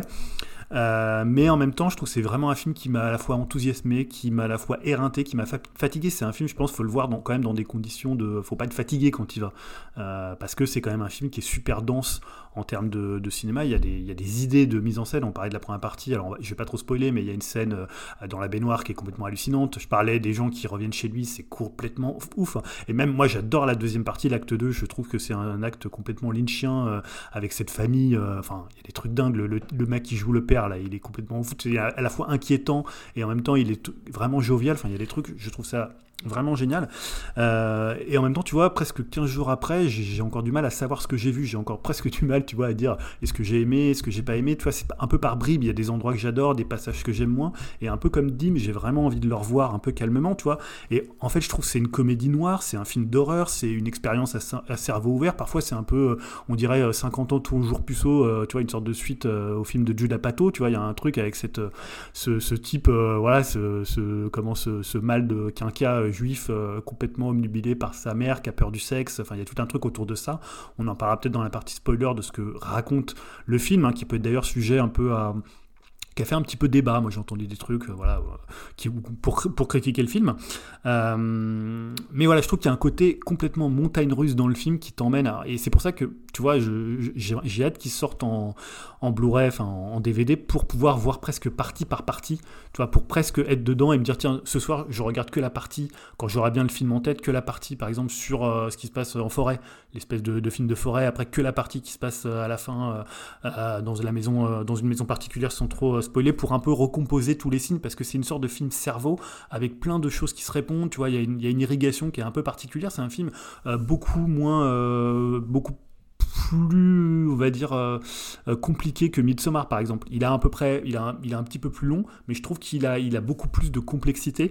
En fait, euh, même si j'ai trouvé ça un peu long, un peu verbeux, un peu trop explicatif, notamment dans la dernière partie, qui est un peu une sorte de, de un peu, voilà, sur, sur la psychanalyse, sur le rapport à la mère, sur le rapport au sexe. je trouve qu'il y a, il y a quelque chose que j'aime bien et qui le rattache pour moi de films un peu cerveau, comme les, le dernier film de Charlie Kaufman dont on avait parlé ici. je trouve qu'aussi, il ressemble parfois un peu au dernier film de Lars von Trier. Je sais pas d'ailleurs c'est le dernier, euh, mais moi celui que j'aime beaucoup qui est The, House that Jack Built, qui est un film à la fois qui parle de son auteur, qui parle de quelque chose d'autre, qui est une sorte de comédie et en même temps qui est assez glauque. Alors je préfère le film de, Lars von Trier pour le coup parce que je trouve que c'est vraiment un grand film. Mais après, tu sais, de la même manière dans le Lars von Trier, tu partais un peu comme dans la comédie de la comédie de Dante euh, où tu parlais, tu partais à la fin, ça devenait une sorte de comme ça de voyage aussi, euh, de voyage aussi, aussi homérique. Même il y a un peu, je trouve, de Eraserhead hein, de, Lynch. Et d'ailleurs, c'est assez bizarre. Et, quand tu en parlais, Dim, je me disais, c'est assez intéressant que tu dises que c'est un, projet qu'il a depuis le départ, parce que je trouve que ça ressemble un peu à un premier film. C'est-à-dire que tu as l'impression qu'il a mis toutes ses obsessions dedans, ou alors à un film terminal, tu vois. Quelque part, soit c'est le premier film où le mec il se dit, tiens, j'ai plein d'idées, je vais tout mettre et je vais tout envoyer, soit le film terminal où ça fait un peu la somme, un peu comme Inland Empire pour Lynch. C'était un film qui rassemblait toutes ses obsessions. Euh, voilà, je trouve que c'est. Moi, je trouve que c'est un film qui, peut-être, à mon avis, dans le temps, qui va, euh, même si là sur le moment, parfois il m'a un peu agacé, parfois j'ai dit ouais là, là c'est un peu verbeux. Et parce qu'en fait, moi je distinguerais deux pour finir deux éléments que, je trouve assez euh, antinomiques dans le film, c'est-à-dire que les deux premières parties, pour moi c'est ce que j'appellerais du cinéma un peu intuitif, un peu ce que peut faire Lynch, ou ce que, ce que peut faire d'autres ou ce que Harry Astor. C'est-à-dire où t'as pas l'impression qu'il a vraiment conscience de son discours ou de ce qu'il raconte, et après on rentre dans un film qui intellectualise un peu son discours, et je trouve ça beaucoup moins intéressant. Quand le film réfléchit, quand il essaye de te faire comprendre pourquoi il est comme ça, pourquoi il ressent ça, tu vois, quand il essaye un peu de faire de la psychanalyse, un peu comme les films, tu vois, euh, Woody Allen, euh, voilà, faisait ça, où tu, dans une manière un peu plus drôle et parfois plus enlevée, ouais.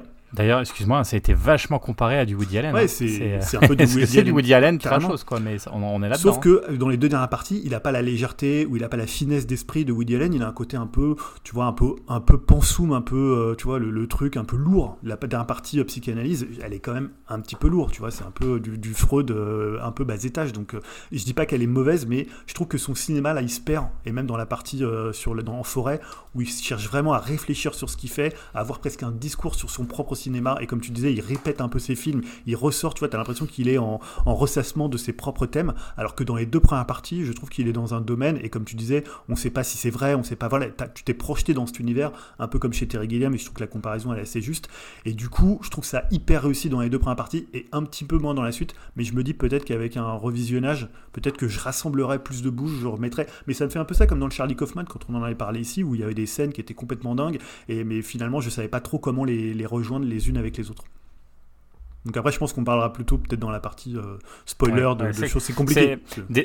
Désolé, c'est extrêmement compliqué de, Alors, on comprend tous où on va en venir, mais sans pouvoir dire les choses. Et c'est vrai que c'est peut-être aussi frustrant pour ceux qui écoutent euh, de se dire mais de, de, quoi il parle, même si on, je pense qu'on voilà, on a quand même réussi à donner notre avis. Yao, toi, je suis très curieux de savoir ce que tu en as pensé. Pour un premier remaster, c'est vrai que tu attaques avec du, gros quittage, comme on dit.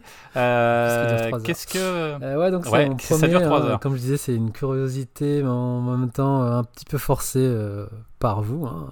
N'ayons pas peur des mots.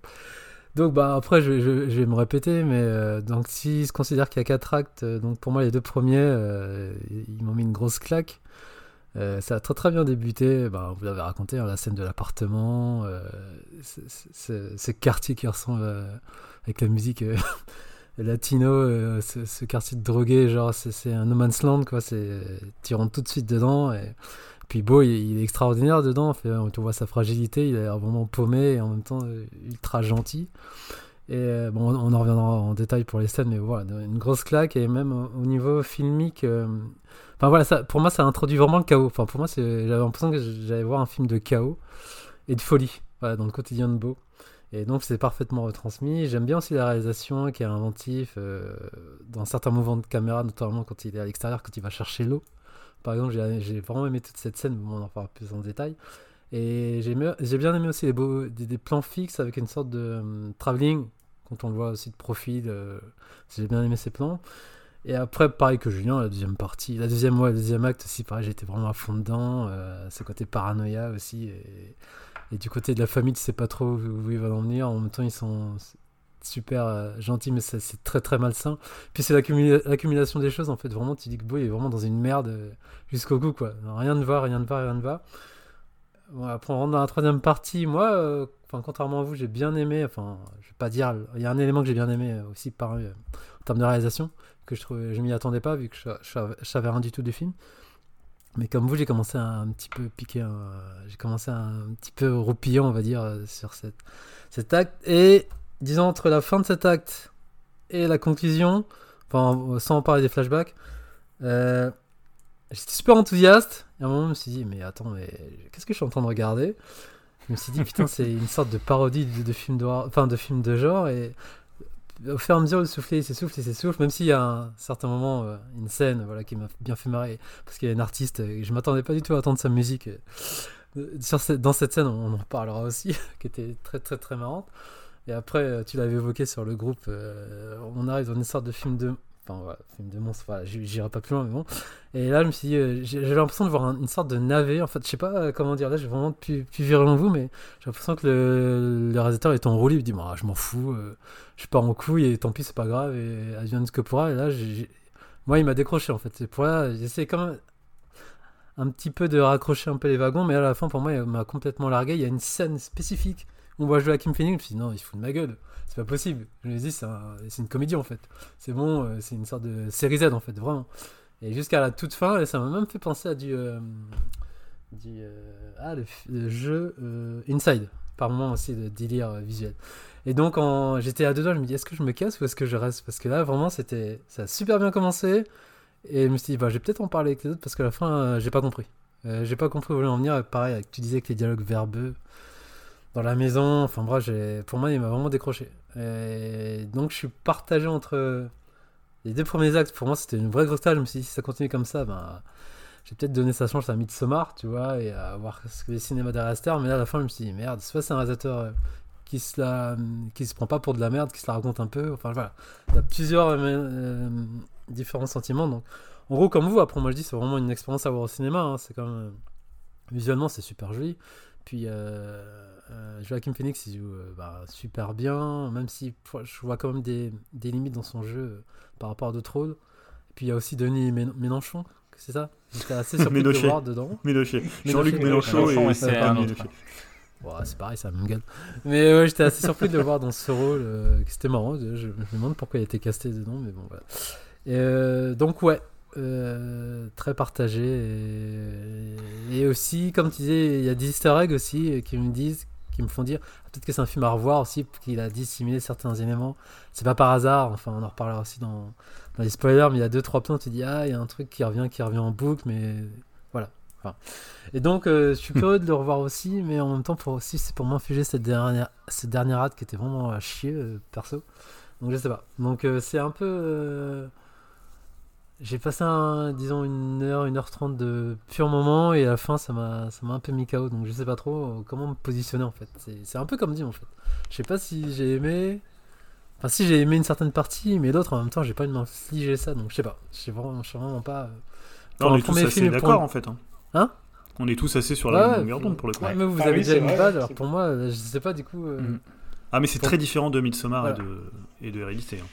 Ah oui, complètement. Donc en gros, ouais, enfin voilà, c'est une expérience à tenter, mais euh, vraiment avec des très très hauts et des très très bas. Donc je sais pas, moi je, suis curieux de voir les retours aussi des gens qui l'ont vu euh, sur ça. En tout cas, c'est ce qui fait, c'est ce qui fait les grands films aussi. hein. C'est le fait que je pense que là, le, il nous laisse pas indifférents euh, dans le dans le rejet, dans le dégoût et dans le dans l'admiration aussi, parce que c'est vraiment un espèce de mélange des deux. Ah oui, je te coupe. Euh, Juste par rapport aux 3 ouais. heures, j'avais peur, mais en fait, ça ça passe ultra vite. Parce que j'avais peur sur la durée, Ouais, ça, passe passe super bien, hein. vite, juste. Ouais. Alors, dans, la forêt, ça passe moins vite. quand même. C'est trop long. Pour moi, non, dans la forêt, euh, j'ai fait la petite sieste aussi. hein. Je vous avoue que. euh, vous Julien. Non, moi, ce, que- ce qui ce que je trouve assez intéressant, c'est que euh, on parlait de d'Elevated Horror et en fait un peu les trois aujourd'hui euh, grands noms d'Elevated Horror, même si bon, ils sont un peu différents entre Jordan Peele, euh, Robert Eggers et euh, Ari Aster. Et je trouve c'est marrant que pour chacun le- les trois films qu'ils ont fait là, c'est des films assez étonnants, assez euh, presque un peu singuliers dans leur filmographie, que ce soit The Northman, qui était un film, tu vois, moi je m'attendais pas à ce que Robert Eggers il aille sur quelque chose comme ça. Nope aussi, qui est un film, alors que moi j'aime pas du tout, mais qui est un film aussi qui est très différent de ce qu'il fait. Euh, je trouve c'est assez marrant qu'ils aient une trajectoire, euh, tu vois, ils ont le même nombre de films, ils sont à peu près de la même génération, peut-être euh, Jordan Peele un peu plus vieux, et qu'ils arrivent comme ça sur leur troisième film avec un espèce de, truc un peu à la fois très différent de ce qu'ils faisaient, un peu une ex- des expériences terminales. Je trouve c'est assez intéressant la, la trajectoire qu'ils ont, qu'ils ont tous, quoi.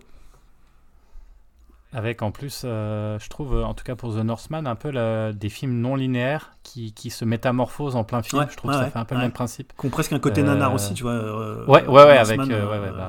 Moi, c'est ce que j'aime bien dans le film. et- Ouais, oui, oui. Et est-ce que d'ailleurs beaucoup de gens ont dit ça a chier? Enfin, moi je connais plein de gens qui m'ont dit, mais c'était une purge, ça Ouais, a ouais, chier. moi que j'adore. Nous, c'est ce qu'on a aimé. Bah, moi aussi, moi j'adorais aussi ce côté complètement. euh. Je vois Dim qui a l'air tout affolé comme si un frelon attaquait chez lui. Qu'est-ce qui se passe? Ah non, mais ça sonne chez moi en fait. c'est pour Ah, ça. Suis Mais désolé, écoute, mon bon Dim, va, va, va décrocher, va voir ce qui se passe. et Attention, on- méfie-toi, t'as vu dans le film, hein Méfie-toi. Je peux, ouais, je fais juste une Ah, petite pause, j'arrive. Fais gaffe à ta valise. À 22h. Voilà, on va voir, hein, là c'est presque un truc méta, on est presque dans Bo is Afraid, euh, Ah, là, Dim ouais, is Afraid, voir, entre les frelons et les gens qui sonnent chez lui, ça va être euh, bizarre. Et euh, moi, non, il un ouais.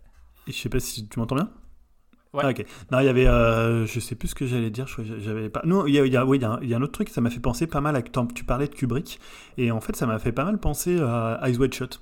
C'est-à-dire, c'est- tu sais, et finalement, Ouais. Eyes Wide Shut, c'est le, le dernier film de Kubrick, et c'est celui où tu as un Ouais. peu tous les films de Kubrick euh, à l'intérieur. Tu vois, il y a la Le- Lolita, le il y a. pourri best-of, ouais. Ouais, exactement, t'as raison. Et oui, oui, mais, mais c'est- étonnant de faire un film comme ça. Comme, euh, Alors, déjà, je pense qu'il a Harry Astor a besoin d'aller chez le médecin, je pense quand même, il faut le dire. Je pense, parce qu'il a pas l'air en grande forme. Enfin, faut dire ce qui est quand on voit son troisième film. Donc, il doit avoir un souci, je pense quand même. Et, euh, mais c'est surtout, tu te dis, c'est incroyable de faire ça en troisième film. Donc, soit c'est. Il, va nous dire qu'il va faire autre chose après ou qu'il arrête, parce que, comme tu disais tout à l'heure, c'est quand même assez fou de faire un troisième film comme ça. Mais il a, il Enfin, a toujours dit qu'il faisait des films un peu pour, euh, pour, pour, tu vois, pour un peu une sorte de catharsis, quoi, pour un peu. euh, il avait Ouais. pas le choix, en fait. tu sais, que- Comme, comme plein d'artistes n'ont Ouais. pas le choix de faire, ils sont un peu guidés par les films qu'ils font, par les œuvres qu'ils écrivent. Ou, euh, euh, Ouais. Et il est apparemment c'est un peu comme ça, donc tu Dans peux te dire que tu as l'impression que là, il est un peu arrivé à- au terme de, à l'intérieur de ces trois films de ce qu'il voulait dire, et ça va être intéressant de voir ce qu'il va faire après. Peut-être que c'est euh, soit un renouveau, soit euh, une panne d'inspiration parce qu'il a plus rien à Ouais, dire. ouais, ou alors il va, il va faire. euh, je sais Est-ce qu'il va faire une pause? Ah, c'est ça. Alors. Et alors, mon bon Dim, qu'est-ce qui s'est passé? C'était vraiment quelqu'un ou? Ouais, non, mais je sais ce que c'était. hein, c'est toujours le même problème. Il y a toujours une voiture qui est mal garée dans ma rue. Et euh, les poubelles, ils arrivent pas à passer. C'est celle qu'on avait soulevée, là, la petite bagnole de merde, euh, sans permis.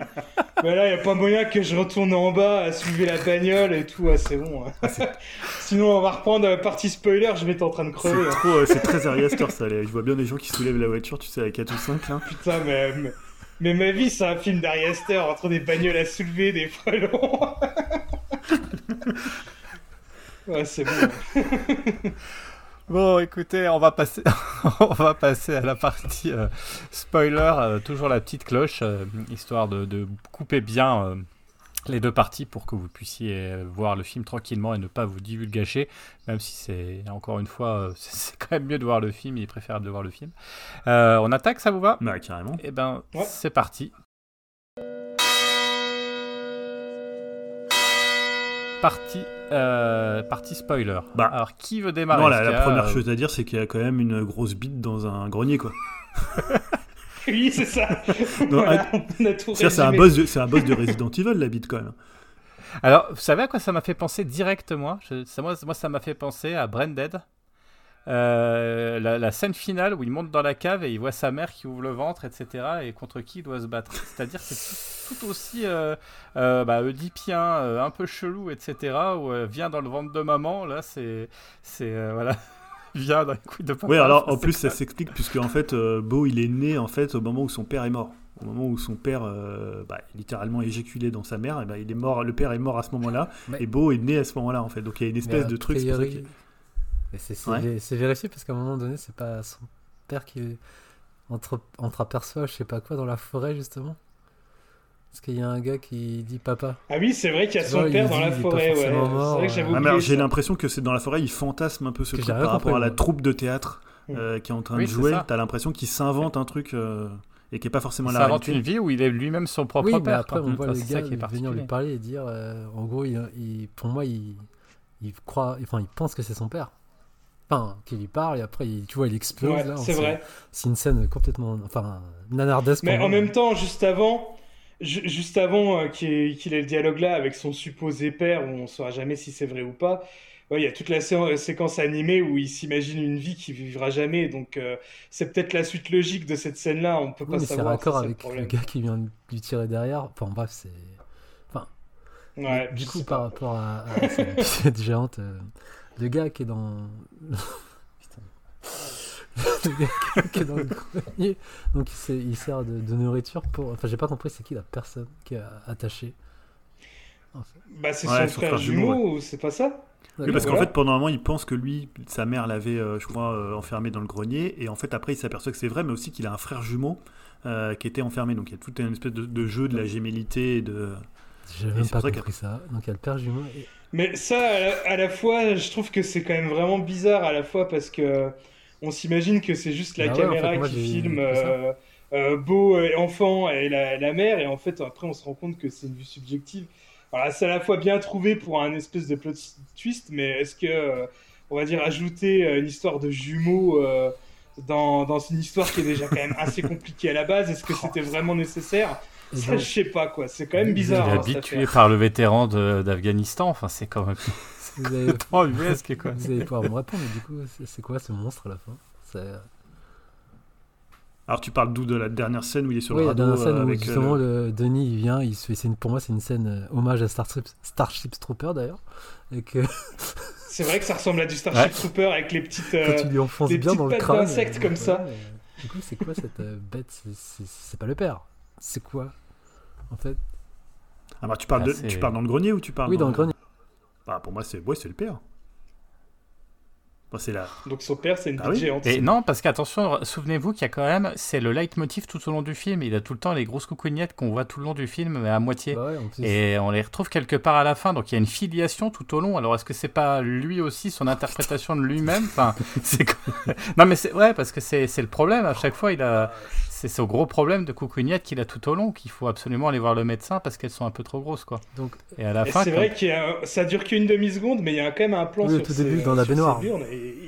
il, a quand même des, des grosses couilles. Et donc, la scène qui précède, enfin, précède euh, la scène euh, du sexe qui, est, bon, qui Ah. était bien marrante, Ah, c'est que, carrément scène. c'était- raide comme le- quand il la ressort. Ah Alors, oui. à un moment donné, donc du coup, il y a les, ser- il y a, euh, ser- enfin, servantes, serviteurs qui vont prendre euh, du coup le cadavre et ils disent va le donner à, je sais plus, c'est Gary ou Barry. Va, c'est, c'est quoi c'est, va le nourrir, enfin, je crois qu'il dit va le nourrir, euh, va le donner à Gary pour le nourrir, si j'ai bien compris. Du coup, vous savez pas ce que c'est non plus. Parce que Ah, moi, pour moi, c'était, c'était la bite qui était dans le grenier. Enfin, tu vois, j'essaie de, de, de trouver. Là, juste Yao, je suis en train de me dire les gens qui ont écouté la suite de ce qu'on est en train de raconter, qui n'ont pas vu le film. Bah, Là, ils y se aller, dire. Mais Qu'est-ce que, de quoi il parle On va peut-être revenir un petit peu, on va peut-être rembobiner un Ouais, petit peu, peut-être, parce que, parce là, on- là euh, c'est du. Peut-être te structurer Mais je comprends, peu, Yao, euh, je comprends, acte hein. par acte quoi. Ouais, on va peut-être revenir par acte.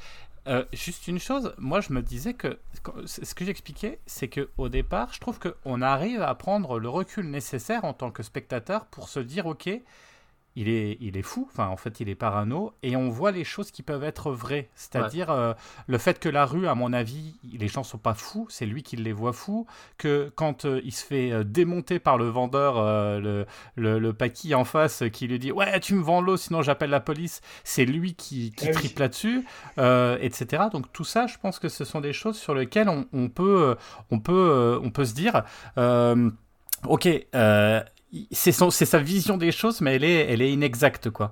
Et dans la première partie, on peut le, re- le ressentir. Je sais pas si vous, vous aviez senti ça, c'est-à-dire que c'est lui qui a fantasmé complètement l'univers dans lequel il vit. Moi, je l'ai pris comme ça au démarrage. Pareil. Oui, après, c'est c'est une espèce de parabole de, de sa folie, de son esprit qui Voilà. a tendance à, à rendre tout beaucoup plus dangereux que, que ce que Voilà, c'est ça.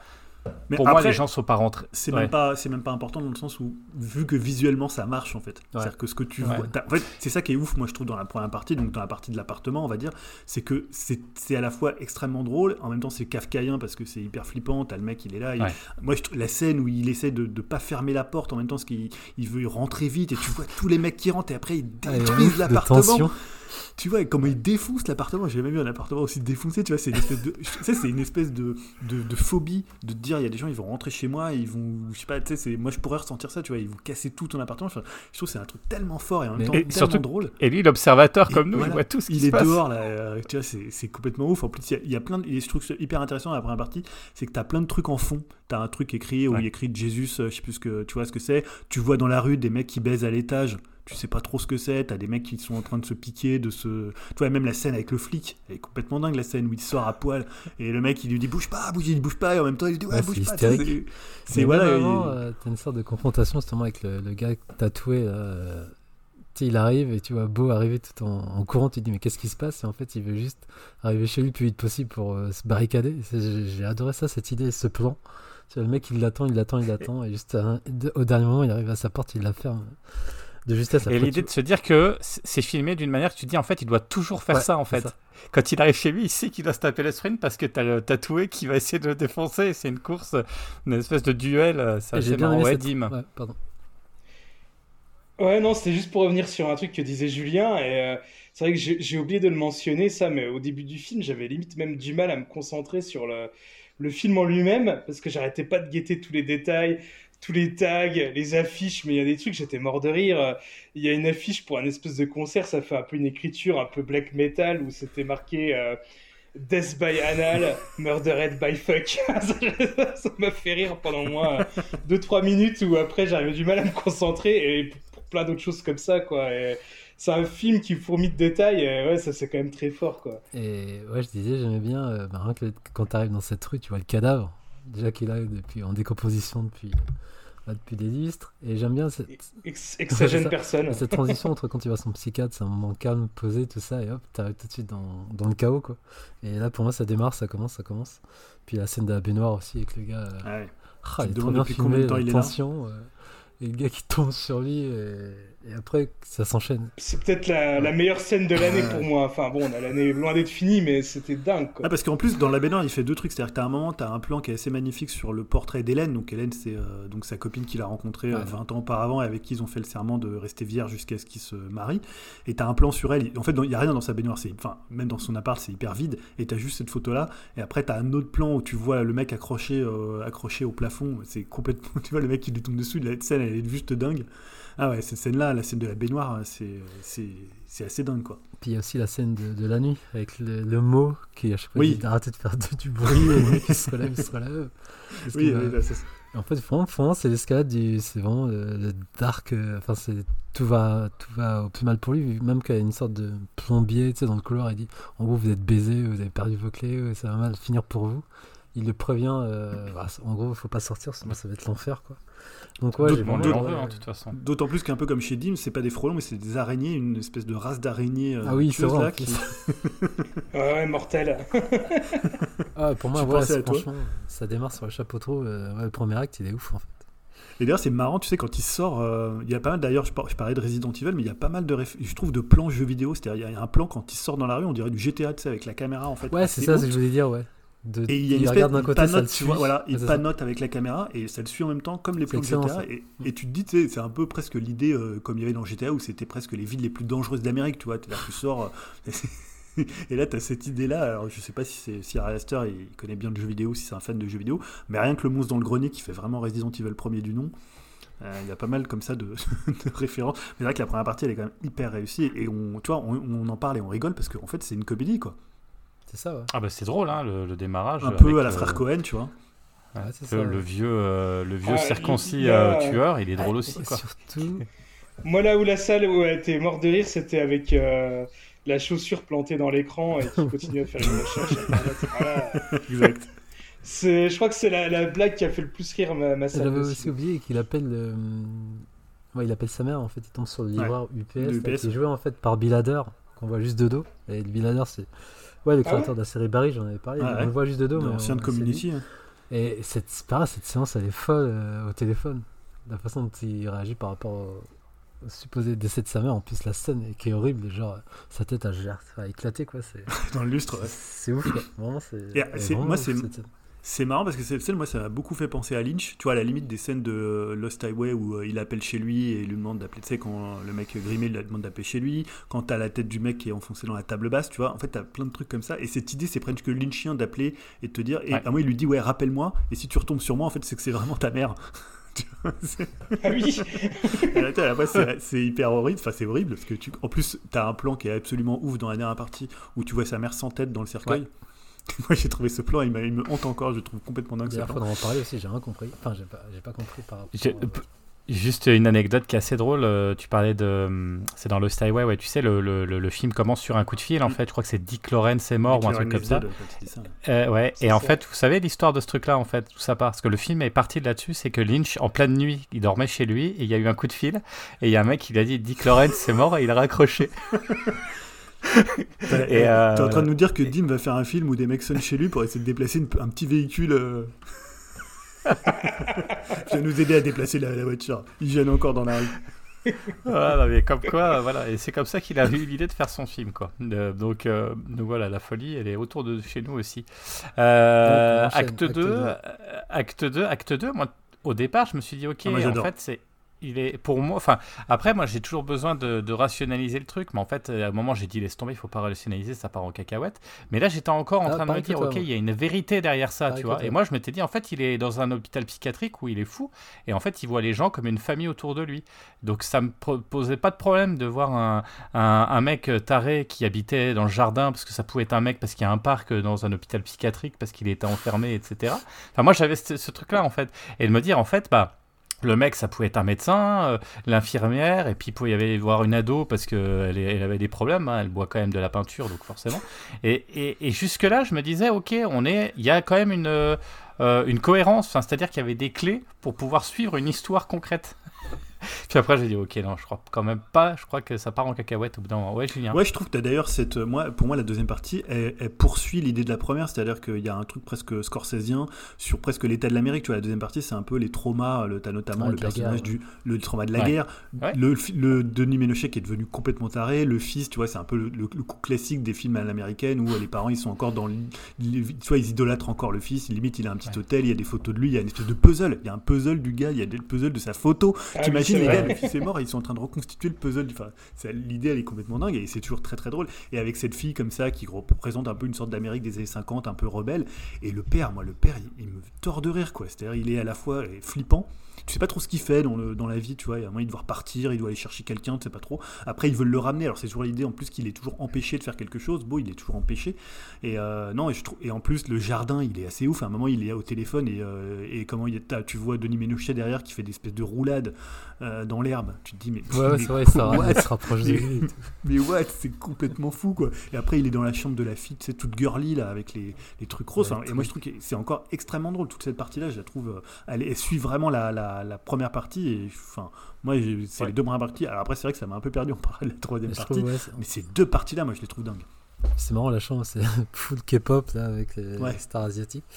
Mais ouais, pareil. euh, Ah et puis oui. de la caméra, il est filmé H24. La mère, à un moment, lui dit. euh, on sent quand même un peu sous l'emprise du mari, on sait pas trop son rôle aussi. Genre, Ouais. elle est enchaînée, prisonnière, elle essaie de l'aider. Et après, elle brille totale quand, quand sa fille elle boit de la peinture et qu'elle meurt dans ses bras. Après, euh, l'autre, euh, Denis, il va le, le poursuivre. Enfin, c'est un taré quoi, il est après le poursuit. Mais ouais, pareil, j'étais comme toi, Jérémy, j'essaie quand même de comprendre. euh, de savoir où ça menait. et- Bah, je sais pas s'il faut en fait. Je sais pas Ouais, s'il c'est ça. Après, j'ai décroché, en fait. mais j'essaie quand même. Ah, mais après, j'ai arrêté. Je me suis dit, ok, non, c'est pas la peine. Là, il y a...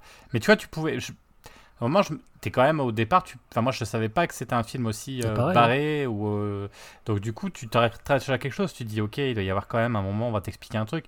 Et quand on va venir sur la partie 3, j'ai dit, ok, d'accord, on va rien nous expliquer du tout. Euh, c'est un gros délire, un gros trip, euh, etc. Euh, voilà, non mais tu vois, Vegas Parano, est-ce que dans les deux premières parties c'est important de comprendre parce que en fait ça fonctionne tellement bien à l'image euh, que en fait t'es vraiment moi je trouve tout me semble logique enfin pas logique mais tout me semble à sa place. Tout me- il y Ouais, a c'est rien ça. où je me dis je suis en train de me tu vois je suis en train de réfléchir à ce qui se passe. Non. Ok je vois un mec qui fait le con derrière et qui glisse sur le- la pelouse. Ça me paraît plausible. Quelqu'un qui meurt en mangeant en fait le film rend tout ça plausible comme dans la première partie. Alors que dans les deux autres parties c'est pas que je trouve ça moins plausible, mais je trouve que c'est un peu tarabiscoté pour pas grand chose en fait. tu vois, j'ai l'impression que c'est un peu du jus de Mais- cerveau, alors que les premières parties, pour Ouais. moi, c'est de la pellicule, toi. C'est le mec qui fait des trucs. Oui, parce ouf, que c'est parce qu'il y a du rythme, parce qu'il y a, il y a du rythme, il y a de la mise en scène, c'est chouette, c'est drôle. Il y a tout en fait dans les deux premières parties. C'est pour ça qu'on on s'y accroche. Après, moi, comme ayant vu euh, les premiers où tu te dis il y a quand même peut-être un moment de la rationalité, donc c'est pour ça que j'essaie de rattacher à ça. Mais après, tu vois, je le, reg- le jour où je vais le revoir, je vais euh, je vais pas essayer de comprendre en fait. Je vais me laisser me du- bercer complètement et puis euh, être euh, être être acteur quelque part, un peu comme dans du Lynch. Finalement, t'es plus spectateur, tu deviens acteur du film toi aussi parce que tu fais partie de l'histoire quoi. Et c'est toi qui crée au même temps ton propre truc et et ta et ta résonance par rapport à ce que tu vois parce qu'il y a de la folie aussi dans, dans chacun de nous. Enfin, c'est intéressant de se situer par rapport à ça.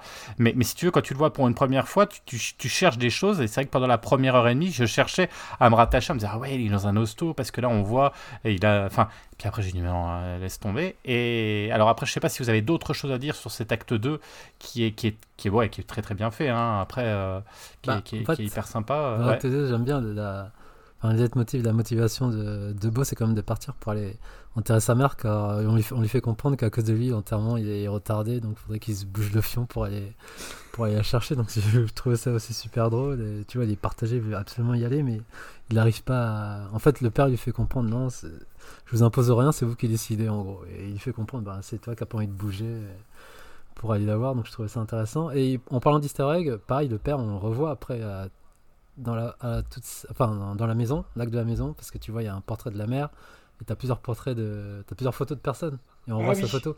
Donc je me dis, forcément, encore une fois, je cherchais à comprendre le rapport, le lien. Pourquoi il est là Est-ce qu'il a été engagé par la mère, machin? Est-ce que tout ça, c'est une manipulation? Enfin, bref, on y reviendra, mais ça. J'ai fait tout ça, tout ça comme rapprochement. Mais ouais, donc pour moi, les deux premiers, euh, pour moi, c'était du grand cinéma. Je me dis, putain, ça, ça part trop bien.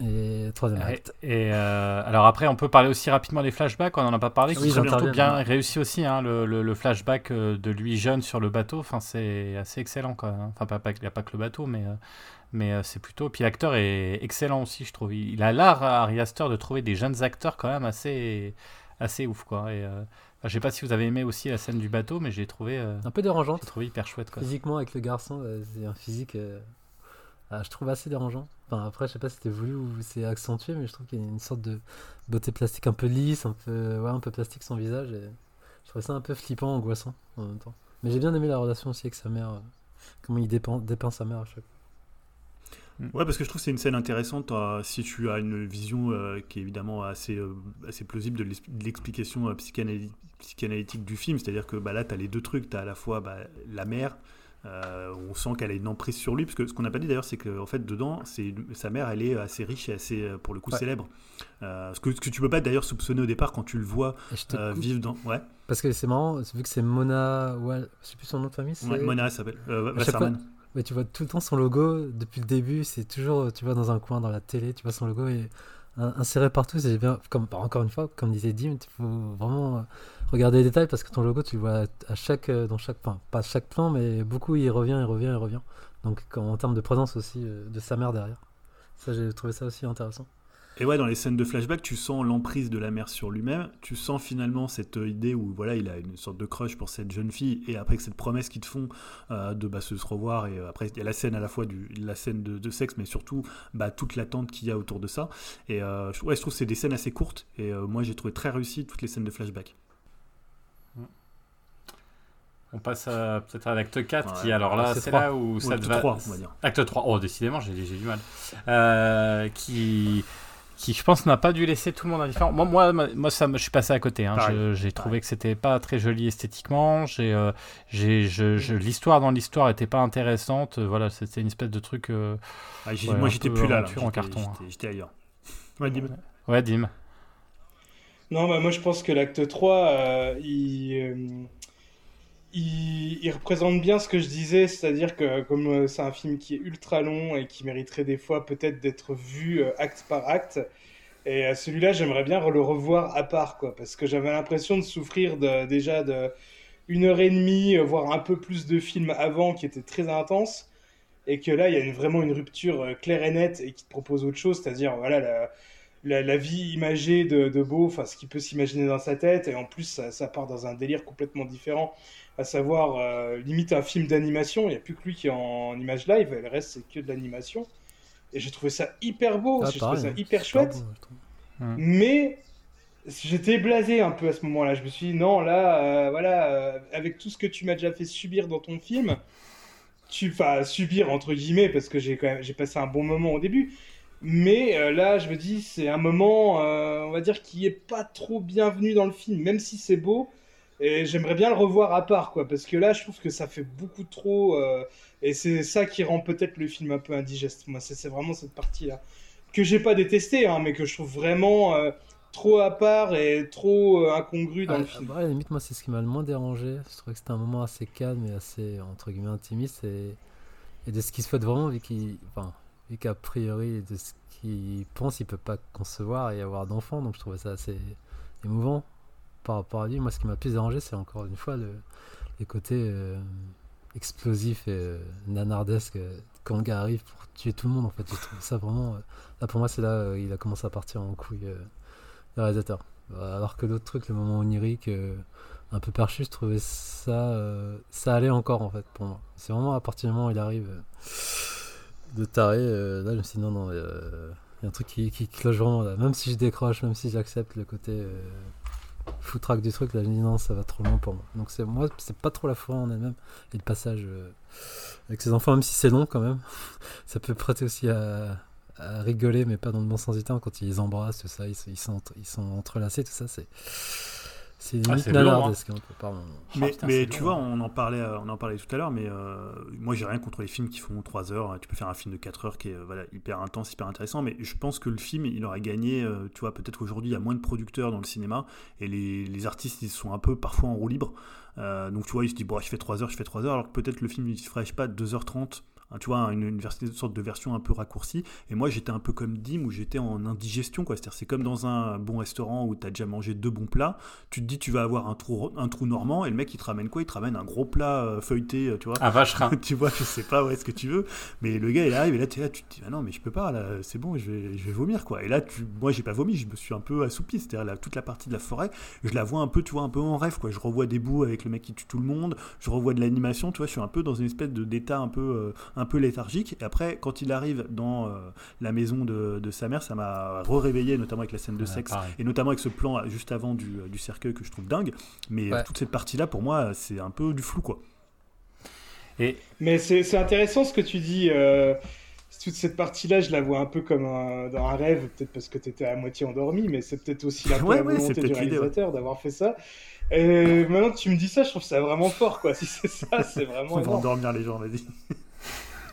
Après, moi aussi, je me suis endormi. J'ai- je- pour tout vous avouer, je savais même pas. je- quand vous parliez de scène de meurtre et tout, j'ai pas, je crois que je l'ai pas vu ça. Ça me dit absolument rien. Bah, Donc, ou alors j'ai pas le souvenir. Après, ça se termine en Euh. Enfin, ouais, en mec, il arrive avec sa. Mais j'ai dû, j'ai dû, j'ai dû, je sais pas. Je me, je me réveille moi à la maison, tu vois. Mais vraiment, c'est-à-dire Bah, euh, le- quand il arrive avec cette arch- architecture hyper spéciale.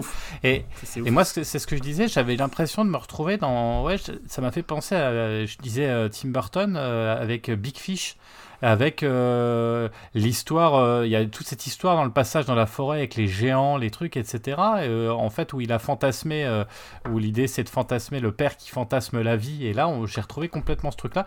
J'avais pas trouvé ça déjà brillantissime chez. Le bouquin était sympa, mais le, film il était un tout petit peu moins. J'avais pas trouvé que le Tim Burton là était excellent. Après, c'est voilà, c'est personnel, mais et, là, je, retrouvais là-dedans et je me suis dit putain, c'est vrai, pareil. Tu dis mais pourquoi on pourquoi on met un film, tu vois, le film valise avec avec un film dans le film, avec un truc qui n'a rien à voir, avec un rythme complètement différent. Et c'est complètement, euh, ouais, foutraque. Et ça n'a rien à foutre là, quoi. et c'est vraiment, après, par rapport au reste, je trouvais que c'était vraiment, euh, en termes d'équilibre, en termes de mise en scène, c'est nettement moins bon parce que c'est un autre style. Et ouais, j'ai pas. Non, mais tu ouais, vois, après, c'est un peu le principe du film cerveau d'avoir des. C'est des, des films à tiroir, c'est-à-dire tu ouvres un tiroir qui n'a pas forcément à voir, mais tu vas trouver des éléments qui vont te faire penser à ce que tu as vu dans le précédent tiroir. Tu vois, un peu comme c'est Charlie Kaufman, où tu es là à essayer d'analyser Ouais, tous ça, les. ouais. euh, tout, bah, que ce soit des easter eggs, que ce soit des éléments qui reviennent. Tu vois, par exemple, Yao parlait de la photo du, euh, du père de la deuxième acte qui se retrouvait. Moi, je l'avais pas vu, par exemple. Mais tu vois, c'est un bah, il le met liens. en gros quand même.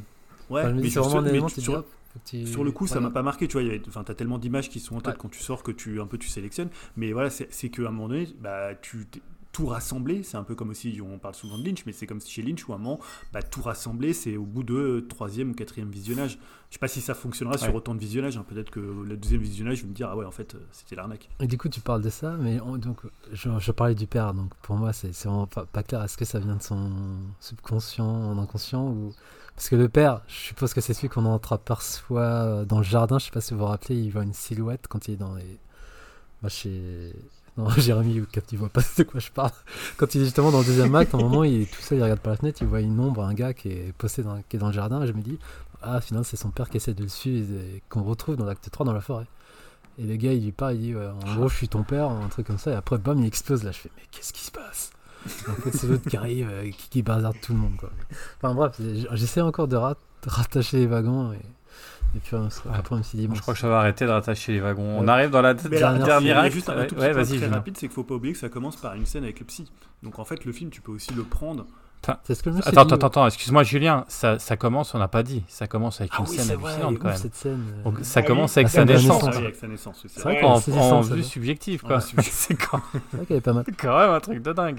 Tu te demandes ce qui se passe au début, t'entends des hurlements, euh, t'es là, t'es dans le noir, qu'est-ce qui est en train de se passer, et là tu fais ah, plutch, et ça, quand même vrai, particulier quand même. Et après, en plus, tu entends tous les sons de savoir hein, où il est, Ouais. ce qui s'est passé. C'est vrai qu'elle est ouf. Exact. Mais après, tu as un espèce de patronage de la psychanalyse euh, autour du film. hein. Euh, on en parlera dans la dernière scène qui est peut-être la plus, euh, on va dire, la plus freudienne. Mais voilà, le film, il- tu peux aussi penser que c'est une espèce. le- tu sais, à un moment, quand il, le psy lui dit Est-ce que vous avez déjà imaginé tuer votre mère? Il se dit Mais attends, pourquoi je tuerais ma mère? Quelle idée saugrenue Alors qu'en en fait, c'est l'idée de tout euh, enfant, de tout adulte, de tout homme, finalement. Mm. Tu vois, donc on peut aussi penser que le nœud oedipien, il se retrouve à cet endroit-là et qu'après, c'est simplement le délire de, de Beau à travers son parcours pour finalement Ouais, tuer. Sa mère, retrouver sa mère ou aimer sa mère ou baiser sa mère ou faire tout ce que tu veux, tu vois. Mais du coup, le dernier acte, pour En moi, tout cas, la retrouver. en y repensant, pour moi, il y a deux actes. Enfin, dans le final, enfin, bref, dans le dernier acte, pour moi, il y a deux actes encore. Mais... Il y a la scène de sexe et Ouais, la scène. non, euh, ouais, ouais, la scène de sexe et toute la maison. Il y en a plusieurs, hein, il y a le procès Ouais. aussi. La- le la procès, vie. voilà, c'est le procès. ouais, pour Ah moi, oui, le procès. dernier ouais. acte. C'est vrai. Mais euh, la scène de sexe, moi, je l'ai pas trop compris, on va dire, l'image. Enfin, j'ai j'ai bien vu que, euh, on va dire, euh, toute sa vie, plus ou moins, reposait. Alors, je sais pas si c'est sur un mensonge, euh, comme quoi il pouvait pas, Sinon, on va il dire, mourir, une en fait. relation sexuelle. Oui, sinon Ah, ça il pense que si. pense qu'il a la maladie. Voilà, il- Ouais. Voilà, mais en fait, après, finalement, lui, il a rien. C'est elle. Et c'est la Ouais, fille qui ouais, meurt. pareil, Et j'ai là, rien j'étais capté, quoi. complètement perdu.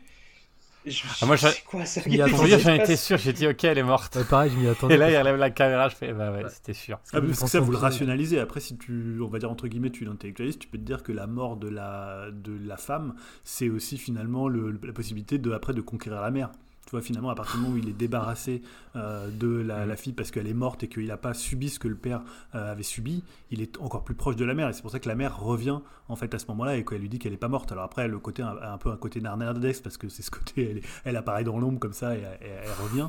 Mais euh, Ah, pour le coup, c'est plus une espèce de symbolique. Alors un peu lourde, hein. moi je trouve que la dernière partie, elle est quand même un petit peu lourde. Elle est un peu sur le, le petit garçon qui est amoureux de sa mère et en même temps, bon, il, tu vois, enfin c'est pas très très très fin en termes de psychiatrie. Et puis on va retrouver effectivement quand même, euh, c'est ce qu'on disait, on retrouve du hérédité avec les, les espèces de personnages euh, un peu, enfin, du hérédité, enfin, le- grenier avec, euh, avec les personnages flottants. on va retrouver. Euh, Yao, bouge-toi peut-être les oreilles Ouais, si tu veux voir un jour Non, Midsommar, mais euh, la, la chute sur la falaise, vous avez compris où je veux en venir parce qu'il faut quand même que tu le vois Midsommar, mais la chute sur la falaise, c'est une scène de Midsommar, une des scènes euh, marquantes de Midsommar, euh, qu'on retrouve pendant le procès par exemple, quand il y a la chute. Là, on, il déroule tout son menu best-of, quoi, je trouve, de, de ce qu'il a pu faire, avec les mêmes couleurs d'ailleurs au démarrage d'Hé- d'Hérédité, en fait. Je trouve qu'il y a ces couleurs de la maison qui est filmé un petit peu de la même manière, quoi. Et quand il rentre, quand il y a l'ouverture de la. Avec cette espèce de maison de poupée qu'il y a déjà dans Hérédité d'ailleurs, qu'on retrouve, je trouve qu'il y a ce côté faux, ce côté euh, pantomime, pantin, etc., qu'on retrouve. Et, et c'est là où j'ai trouvé ça dommage, c'est de faire ce menu best-of sur la fin, quoi. Donc. Avec effectivement un scénario qui euh, c'est moins dans la folie où là effectivement comme tu dis on est euh, ah, ouais, ouais ouais ouais ouais et puis ça sert euh, et c'est long et là aussi Ouais, c'est long là, Enfin, je trouve moi, que des fois c'est un peu long pire que la forêt. Là, pour moi, j'ai j'ai l'impression de voir un nanar, mais vraiment une série Z nanar. Et là où j'ai décroché, c'est le coup de. Ouais, c'est Martha, je crois. Genre, Martha, elle a accepté, euh, en gros, de sacrifier pour moi, pour pouvoir payer. euh, Enfin, assurer financièrement sa famille. Là, je me suis dit, mais en fait, j'ai. Mais pourquoi? Et voilà, et après, le. Ah, mais je crois que Mais ouais dis-moi Surtout que cette fameuse Martha, on, Ah ouais, on- elle arrive comme on ça, n'entend euh, pas trop parler avant, donc on se dit, en mais fait, à s'occuper il l'a au téléphone en C'est vrai fait que ça, ça... il l'a au téléphone en fait Ah bon? C'est la première personne qui Ouais. lui dit ah, sweetie machin Oui, c'est vrai. etc c'est la c'est celle qui a l'air sympa d'ailleurs Ah oui, quand il l'appelle, parce que Oui, quand il c'est veut dire vrai, qu'il mais aura je- pas- il on- pourra pas venir, c'est ça quand il lui dit euh, ouais exactement c'est elle qui décroche le démarrage Ah, on d'accord. m'a volé. mais- Mais c'est la seule scène, on va dire, où on l'a avec elle, et du coup, moi, ça m'a Bah un ouais. peu perturbé, parce qu'elle avait l'air plus importante que ça, et j'étais, je sais pas, bon, peut-être qu'après, euh, là, on approchait les deux heures et demie de film, euh, je commençais à être un peu euh, complètement perdu, je sais pas, mais euh, c'est vrai que ça m'avait un peu perturbé. Et aussi, donc il y a ça, il y a- il y a le portrait de la mère, donc on voit toutes les photos, et je me dis, donc il y a la photo du, du médecin de deuxième acte, je me dis, donc du coup, est-ce que le... En gros, elle dit, je suis tout de toi, donc qu'est-ce que... Je me suis dit dans ma tête, donc il a été engagé par la mère, machin, tout été, tout a été prémédité par la mère, en le fait. médecin Oui, c'est ça, elle est engagée par la mère, et donc la mère est au courant de toutes les séances de psychanalyse. Depuis le début, en gros, elle contrôle tout. Je me dis, euh, Ouais. c'est ça. Mais encore une fois, en termes de scénario, ça n'a pas trop d'intérêt. Oui, c'est dire que Mais- bah, la mère, c'est toujours l'espèce de regard maternel sur le fils, Oui, et pour moi, sur la coup, peur finalement d'être un homme et d'être pas à la hauteur, tu vois. Oui, mais j'essaie de, de, de, relier les éléments, tu vois. Je me dis, il y a forcément un twist, un truc qui va être expliqué globalement, tu vois. Mais pas toujours. La non. psychanalyse de Oui, moi je connais pas, je, je m'attends à ça. Et, encore une fois, t'es- c'est le point de vue de, de Beau, hein, et Beau, il a un petit problème, euh, il est pas en forme, quoi, tu vois ce que je veux dire? Donc forcément, après, ça se trouve, euh, le, le, le médecin, le, le psychanalyste, c'est peut-être même pas là, quoi. C'est lui Oui, qui a fantasmé, puisque c'est lui qui lui a dit qu'il fallait qu'il tue ça. Enfin, quelque part, euh, c'est lui qui lui dit, est-ce que t'as pas un problème avec ta mère? Est-ce que tu veux pas tuer ta mère? Donc c'est pas étonnant qu'il qu'il peut-être l'imagine à côté de sa mère à ce moment-là. hein. parce que pour moi, j'imaginais c'était dans la tête des beaux, mais en, gui- en même temps, pour moi, c'est un beau, c'est un peu, entre guillemets, le gars le plus rationnel de tous ces personnages. J'avais l'impression qu'il était un peu paumé et tout ça. Donc, pareil, j'essaie toujours de, de rattacher les wagons, rattacher les wagons. Et, et, et pour moi, le monstre, alors c'est quoi? Pour vous, c'est Non, mais vous en foutez en fait. Mais non, mais ce que tu dis, c'est intéressant parce que finalement, quand toi, tu es en train de rêver ou quand tu, quand, tu- enfin, quand tu rêves, tu es toujours la personne la plus rationnelle de ton rêve. Ouais. Tu es rarement le type qui est dans la folie, c'est toujours autour de toi où euh, finalement euh, la folie euh, se manifeste, tu vois. C'est rare que tu, tu pètes les plombs ou tout ce que toi tu fais, tu as l'impression que c'est cohérent. Et donc le monde, bah, c'est les 8 bits, pourquoi pas. Ouais, d'accord. Mais alors, et franchement, là, le procès, c'est bon, je me suis dit, c'est bon, je laisse tomber. euh, j'ai laissé tomber. J'ai me suis dit, c'est bon, c'est. Me- Je me cherche plus de film, hein, j'ai décroché. mais Ah bah là- là- là, c'est la- compris. Bah là, il n'y a pas à comprendre. Enfin, pour, je sais pas ce que vous en pensez, c'est la psychanalyse pure en direct euh, euh, qui euh, avec lui-même. Ou voilà, là, enfin, c'est du freudien complet, Oui, quoi. Pour moi, c'est vraiment de c'est- la il branlette. fait- euh, Enfin, pour moi, ça sert Ouais, à rien. du tout, après, après c'est, bah, ça sert à rien. Si, c'est la, la scène finale qui est drôle, quoi, finalement. euh, Ouais, moi, elle est plus avec le bateau qui se retourne. mais- Enfin, ouais, après, c'est. Je pense que, comme vous disiez, il y a l'épuisement euh, au bout de, de, de 2h45. T'as ton dernier quart d'heure, là, t'as envie de dire, vas-y, achevez-le, on n'en peut plus, quoi. Mais. euh, Ah, ouais, pour Julien. moi. Ouais, vas-y, pardon. Non, moi, il y a- y, un tr- il y a un truc que j'aime bien dans la, la dernière scène, dans la scène du, donc, du radeau, là, une espèce de, de radeau de la Méduse, c'est qu'en fait, j'aime bien ce qu'il fait, c'est-à-dire de laisser cette image, de faire défiler le générique et de laisser en fait sortir les Ouais, spectateurs. c'est super. ça. C'est-à-dire qu'à un moment donné, tu te dis, moi je voyais des gens qui sortaient et j'avais l'impression que c'était un peu une sorte de continuité du film où tu vois, enfin, tu voyais lui, il a un avocat commis d'office, il y a les gens qui sont autour qui le jugent et les spectateurs sont libres, soit de, tu vois, il y a un côté un peu euh, presque entre guillemets art contemporain, le truc où ça serait une installation et tu pourrais rester, revenir, il serait encore là, repartir, tu vois. Enfin, je trouve qu'il y a un truc assez intéressant euh, de- d'avoir conclu comme ça. Et surtout que ça laisse un peu coup à tout le monde, tu vois, tout le monde là, ah ouais, c'est fini, Ouais, pour comme moi, ça. c'était une sorte de répétition, vu qu'en gros, euh, enfin, pour moi, ça se termine. Il essaie d'étrangler sa mère, mais après, il se rend compte voilà, qu'il fait une connerie. Et elle, dans un plan super, on va dire, elle tombe dans cette euh, table vitrée là. Je trouve ça d'un ridicule. Et la fameuse scène dont je voulais parler, c'est il sort de, de, de la maison et il marche avec un air ahuri. Je me dis, non, c'est pas possible. Ouais. C'est c'est quoi, c'est quoi le message? C'est genre, euh, c'est c'est volontairement parodique, c'est quoi en fait? Parce que là, il a une tête de con, Joachim Phoenix. C'est genre, euh, limite, il joue ultra mal. Je me dis, mais c'est pas possible. Donc là, je C'est vrai que c'était ridicule, sa démarche et sa gueule, t'es là, tu te dis, mais ça fait limite flipper quoi. J'ai dit, qu'est-ce Bah qu'il ouais. fout Mais quoi. alors, vous avez vu Ouais. Inherent Vice, euh, Inherent Vice de Paul Thomas Du coup, ça j'ai pensé à ce film en voyant Non. ça. Mais t'as parce que t'as une scène comme ça quand il regarde une photo, il a cette même gueule un peu complètement ahurie. Euh, faut voir cette scène qui est hyper drôle. Il voit un enfant qui est apparemment horrible et il fait un espèce de cri de genre de à la fois de répulsion et de de- d'étonnement. Euh, et là il y a un peu ce côté-là et il est pas mal dedans. Alors après moi j'avais peur qu'il écrase un petit peu le film. On n'a pas trop parlé de sa prestation, mais je le trouve quand même pas mal dedans parce que évidemment il porte le film donc euh, c'est quand même pas évident. Et euh, il est parfois un peu agaçant euh, dans. Ouais, peut- des fois, t'as, euh, ouais, des fois t'as- quand il pleure et tout, t'as envie de le tarter des fois. mais- Souvent, souvent. Ah, quand il fait ses cris, ses trucs, mais après. euh, Et je reviens à ce que tu disais, Julien, c'est assez marrant parce qu'on brise le quatrième mur aussi. Ouais, euh, ouais. 1, 2, 3, 4, ouais. Euh, euh, sur, la, sur la fin, effectivement, où toi aussi, tu as été spectateur de, euh, de- de- du jugement, quoi. Mm. Et tu pars aussi si tu as envie de partir et tu peux rester. Et ce qui est drôle, c'est que comme tu as vraiment cette espèce d'effet 3D où tout le monde parle les uns derrière les autres, moi dans la salle, il y en a qui sont partis, moi je suis resté, il y en a qui restent. En fait, tu. Et ça revient à ce qu'on disait tout à l'heure, en fait, tu es véritablement. C'est le genre de film à la Lynch, et ça faisait longtemps qu'on n'avait pas vu un film comme ça, où tu es véritablement euh, acteur du film, tu n'es pas que spectateur, parce que si tu restes spectateur, bah, quelque part, tu, tu vas essayer de rationaliser ce que j'ai fait au début, et ce que c'est ce que fait Yao aussi. Mais en fait, je pense que l'idée de rationaliser, ça sert à rien, parce que Mhm. c'est pas l'objectif, mais tu t'en rends compte après, et la fin, c'est. Tu dis, ok, d'accord, bon, bah, on, on est dans cette espèce d'univers complètement louvdingue, et du coup, tu prends ce que tu as à prendre, et puis et tu pars quand tu as envie de partir. On te laisse, comme tu disais, on, on laisse la, la- on laisse la lumière, vous partez quand vous avez envie, mais le film il est terminé. Mais bon, voilà, on, c'est quand même relativement, c'est quand même relativement drôle. Et c'est un pied de nez et une blague à la fin, quoi, quelque part. Bon, mais c'est pas Donc, un peu euh, facile de dire ça. euh, C'est volontaire, euh, c'est bon. Enfin, je sais pas. Non, mais après, Non, tous mais les films sont pas à, dans- à rationaliser ou à expliquer ou à Non, non, mais là, c'est du Osef, donc c'est bon, ça passe. Faut pas chercher à comprendre, c'est du génie. C'est un Non, peu Ah. T'as bien vu qu'on dit pas Oui, ça depuis le début, hein, ça au contraire, hein, on a ça beaucoup de aussi, réserves. euh, Faut pas chercher à comprendre, c'est l'auteur, euh, sa, sa C'est vision. le délire de l'artiste? Voilà. Bah, tu sais, euh, tu, tu regardes, euh, tu regardes euh, un chien andalou. euh, euh, ouais, c'est c'est complètement barré de bout en bout et c'est du génie. Ouais, tu mais- vois. ouais, alors qu'il y a des actes, je me dis Ah, qu'ils des- Les deux premiers actes, comme on a dit, c'est c'est assez cohérent entre guillemets, tu vois. Moi, je trouve qu'il y a un trop grand delta entre le premier et le dernier acte. ouais.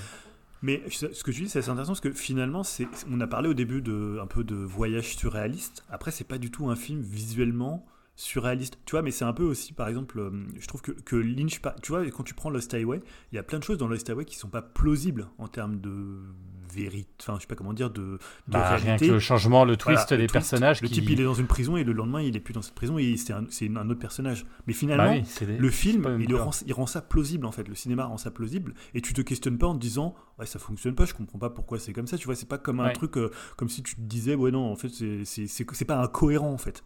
Parce que le film est, est- est- est in- intégré dans un tel univers que c'est un univers qui est alors voilà on disait kafkaïen euh, voilà qui- et ça paraît plausible parce que tu vois à l'image. Et je- voilà je- donc pour moi je sais pas de le rationaliser en me disant là tu vois là c'est pas cohérent ou là c'est bizarre pourquoi il a fait ça pourquoi qu'est-ce qu'il tu vois ce qu'il veut montrer ou ce qu'il veut pas montrer. Tu vois Mais- j'essaie pas d'intellectualiser le film. Et moi je trouve que lui il l'intellectualise trop dans la dernière partie parce qu'il Ouais. donne beaucoup de verbes et il donne beaucoup de mots pour expliquer des choses que tu Trop peux comprendre avec les images et t'es voilà t'es pas con tu, tu peux comprendre un peu ce que c'est le- la psychanalyse. Mais je trouve je trouve que c'est- en ça c'est assez raté. Et Lynch est supérieur à ça parce qu'il est dans l'intuition et pas dans l'intellect. Mais en même temps après je pense qu'il faut pas non plus c'est vrai que tu lis le résumé par exemple Wikipédia tu rigoles en fait tu vois quand tu lis le truc. Mais après Ouais, c'est mais- son- en fait il croyait que son, son frère jumeau était enfermé mais en fait c'est pas lui. Et son père c'était une grosse bite qui enfin tu vois si tu me disais ça qui Oui, je suis d'accord avec ça, mais pour moi, c'est ça. Encore une fois, cette scène, elle, sort de. Bon, ouais, je vais arrêter. Elle sort de nulle part, mais c'est vrai, pour moi, c'est le truc, ça sort de nulle part, quoi. C'est cette Bah, ça sort de la en tête fait. euh, un petit peu malade d'Ari Aster aussi. Hein, donc, euh, Ouais, mais comme chez Kaufman, tu vois, quand on, parlait, on Ouais. avait parlé de Ouais. I Never Ending Things, bah c'est ces Ouais, alors aussi, quand que il se moi, retrouve pour avec moi, les les- pom-pom girls qui dansent dans le... Dans le... Mais Alors- tu, tu sais, tout à l'heure, je parlais de Branded. Je trouve qu'il y a énormément de similitudes. Alors, je sais pas si vous vous rappelez bien de moi, c'est un de mes films de chevet. C'est oui. le, le rapport à la mer tout le long, c'est le même. Hein. Et, Bah, c'est c'est faux. et, la fin où il se retrouve, il retrouve la mer qui est transformée, qui est pas, c'est pas logique, parce que pourquoi elle se transforme en monstre géant qui s'ouvre le ventre pour que lui retourne dans le ventre de la, le- c'est la même scène en fait dans le avec euh, bon bah là, là c'est pas une c'est une bite c'est pas c'est pas le ventre mais il y a, il y a toujours cette idée quand même euh, euh, sexuée euh, d'enfance etc donc donc donc non, je pense que c'est ouais, c'est des c'est des pers- enfin c'est des réalisateurs en tout cas qui ont qui ont effectivement euh, euh, besoin de passer un cap de je sais pas quoi, qui, ont un petit souci et qui, Ouais, un et qui mettent à plat et qui et qui foutent euh, tout leur euh, leur psyché effectivement euh, sur la table trauma, quoi. et du coup il y a des choses qu'on peut pas comprendre mais lui te l'expliquerait ou il te dirait je peux pas te l'expliquer. Mais c'est pas c'est c'est je pense que on on n'est pas c'est pas un auteur de l'esbrouf. Je pense que c'est pas un auteur il a pas besoin Ari Aster de de, de faire regarder regardez mon film je vais vous faire un truc euh, de dingue avec des effets. Je pense que pour le coup il y a une honnêteté dans, son- cinéma depuis le début. Je pense qu'il a été honnête. Et, c'est même presque un suicide de faire un film comme ça en troisième film avec 35 millions de dollars qu'on te file de faire ça. C'est presque un suicide. Donc je pense que véritablement il y a une patte de l'auteur qui est moins fine qu'un Lynch parce que Lynch a peut-être plus de bagages il avait peut-être plus de finesse etc dans le propos.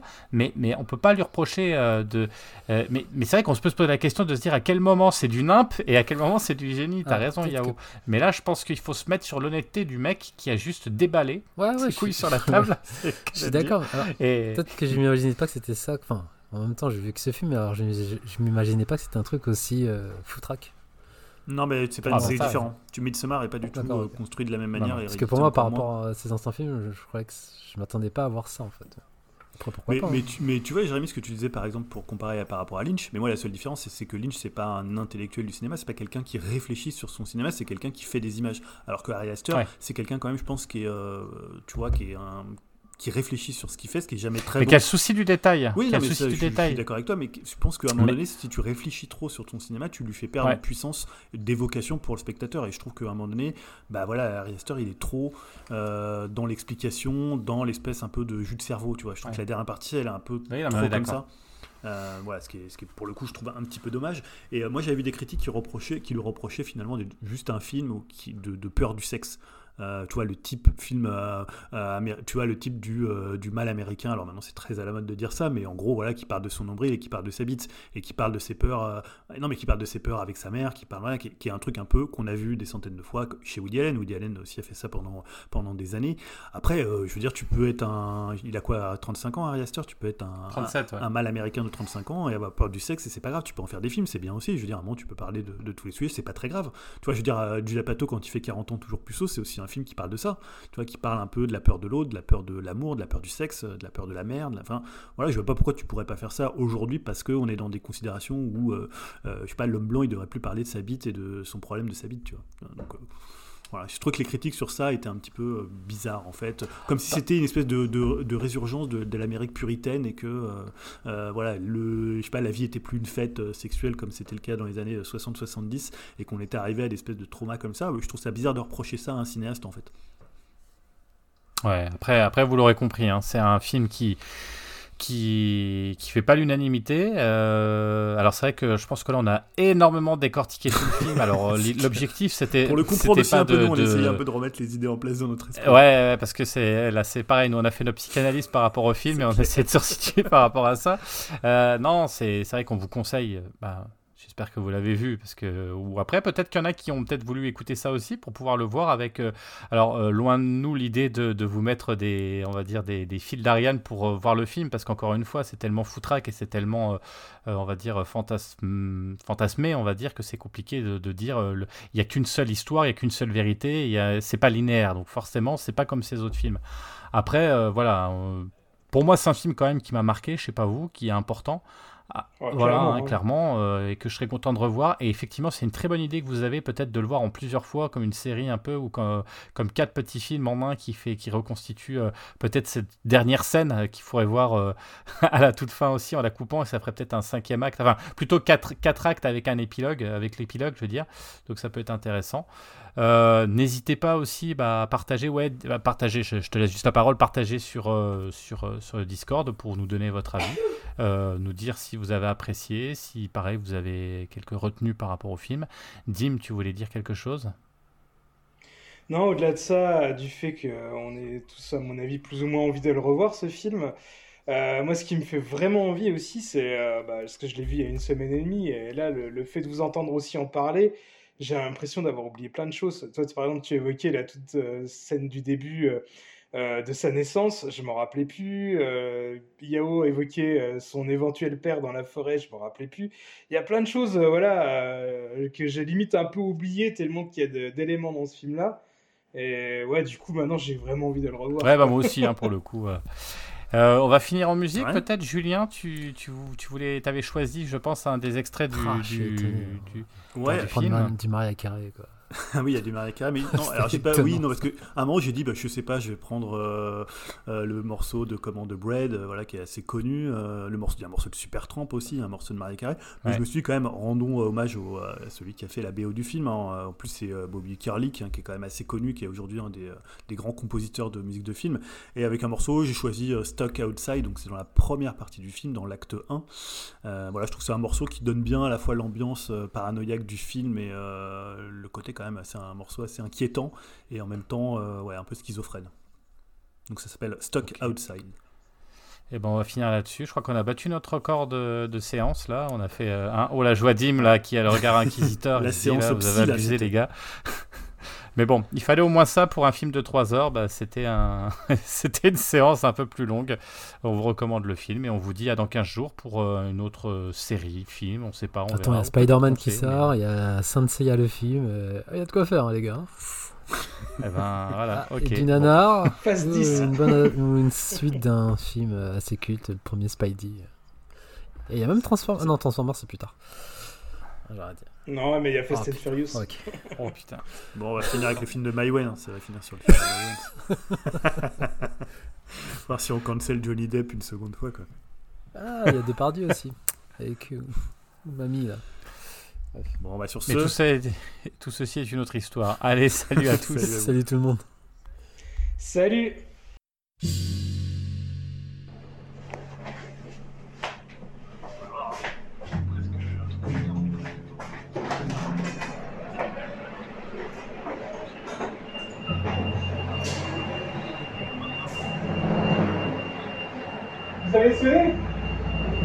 Non, c'est pas à moi, mais à chaque fois, euh, elle bloque. À chaque fois, elle gêne, je sais, je suis désolé. Je sais pas, si vous voulez que. C'est quelqu'un qui habite pas ici en plus, c'est ça le problème. Et euh...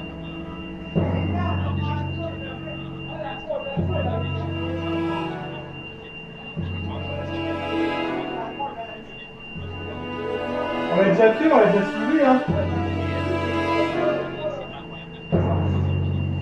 Ouais, bah. Je sais pas quoi vous dire, on va appeler la police municipale peut-être demain ou. Je sais pas. Ouais, non, mais je sais, je sais.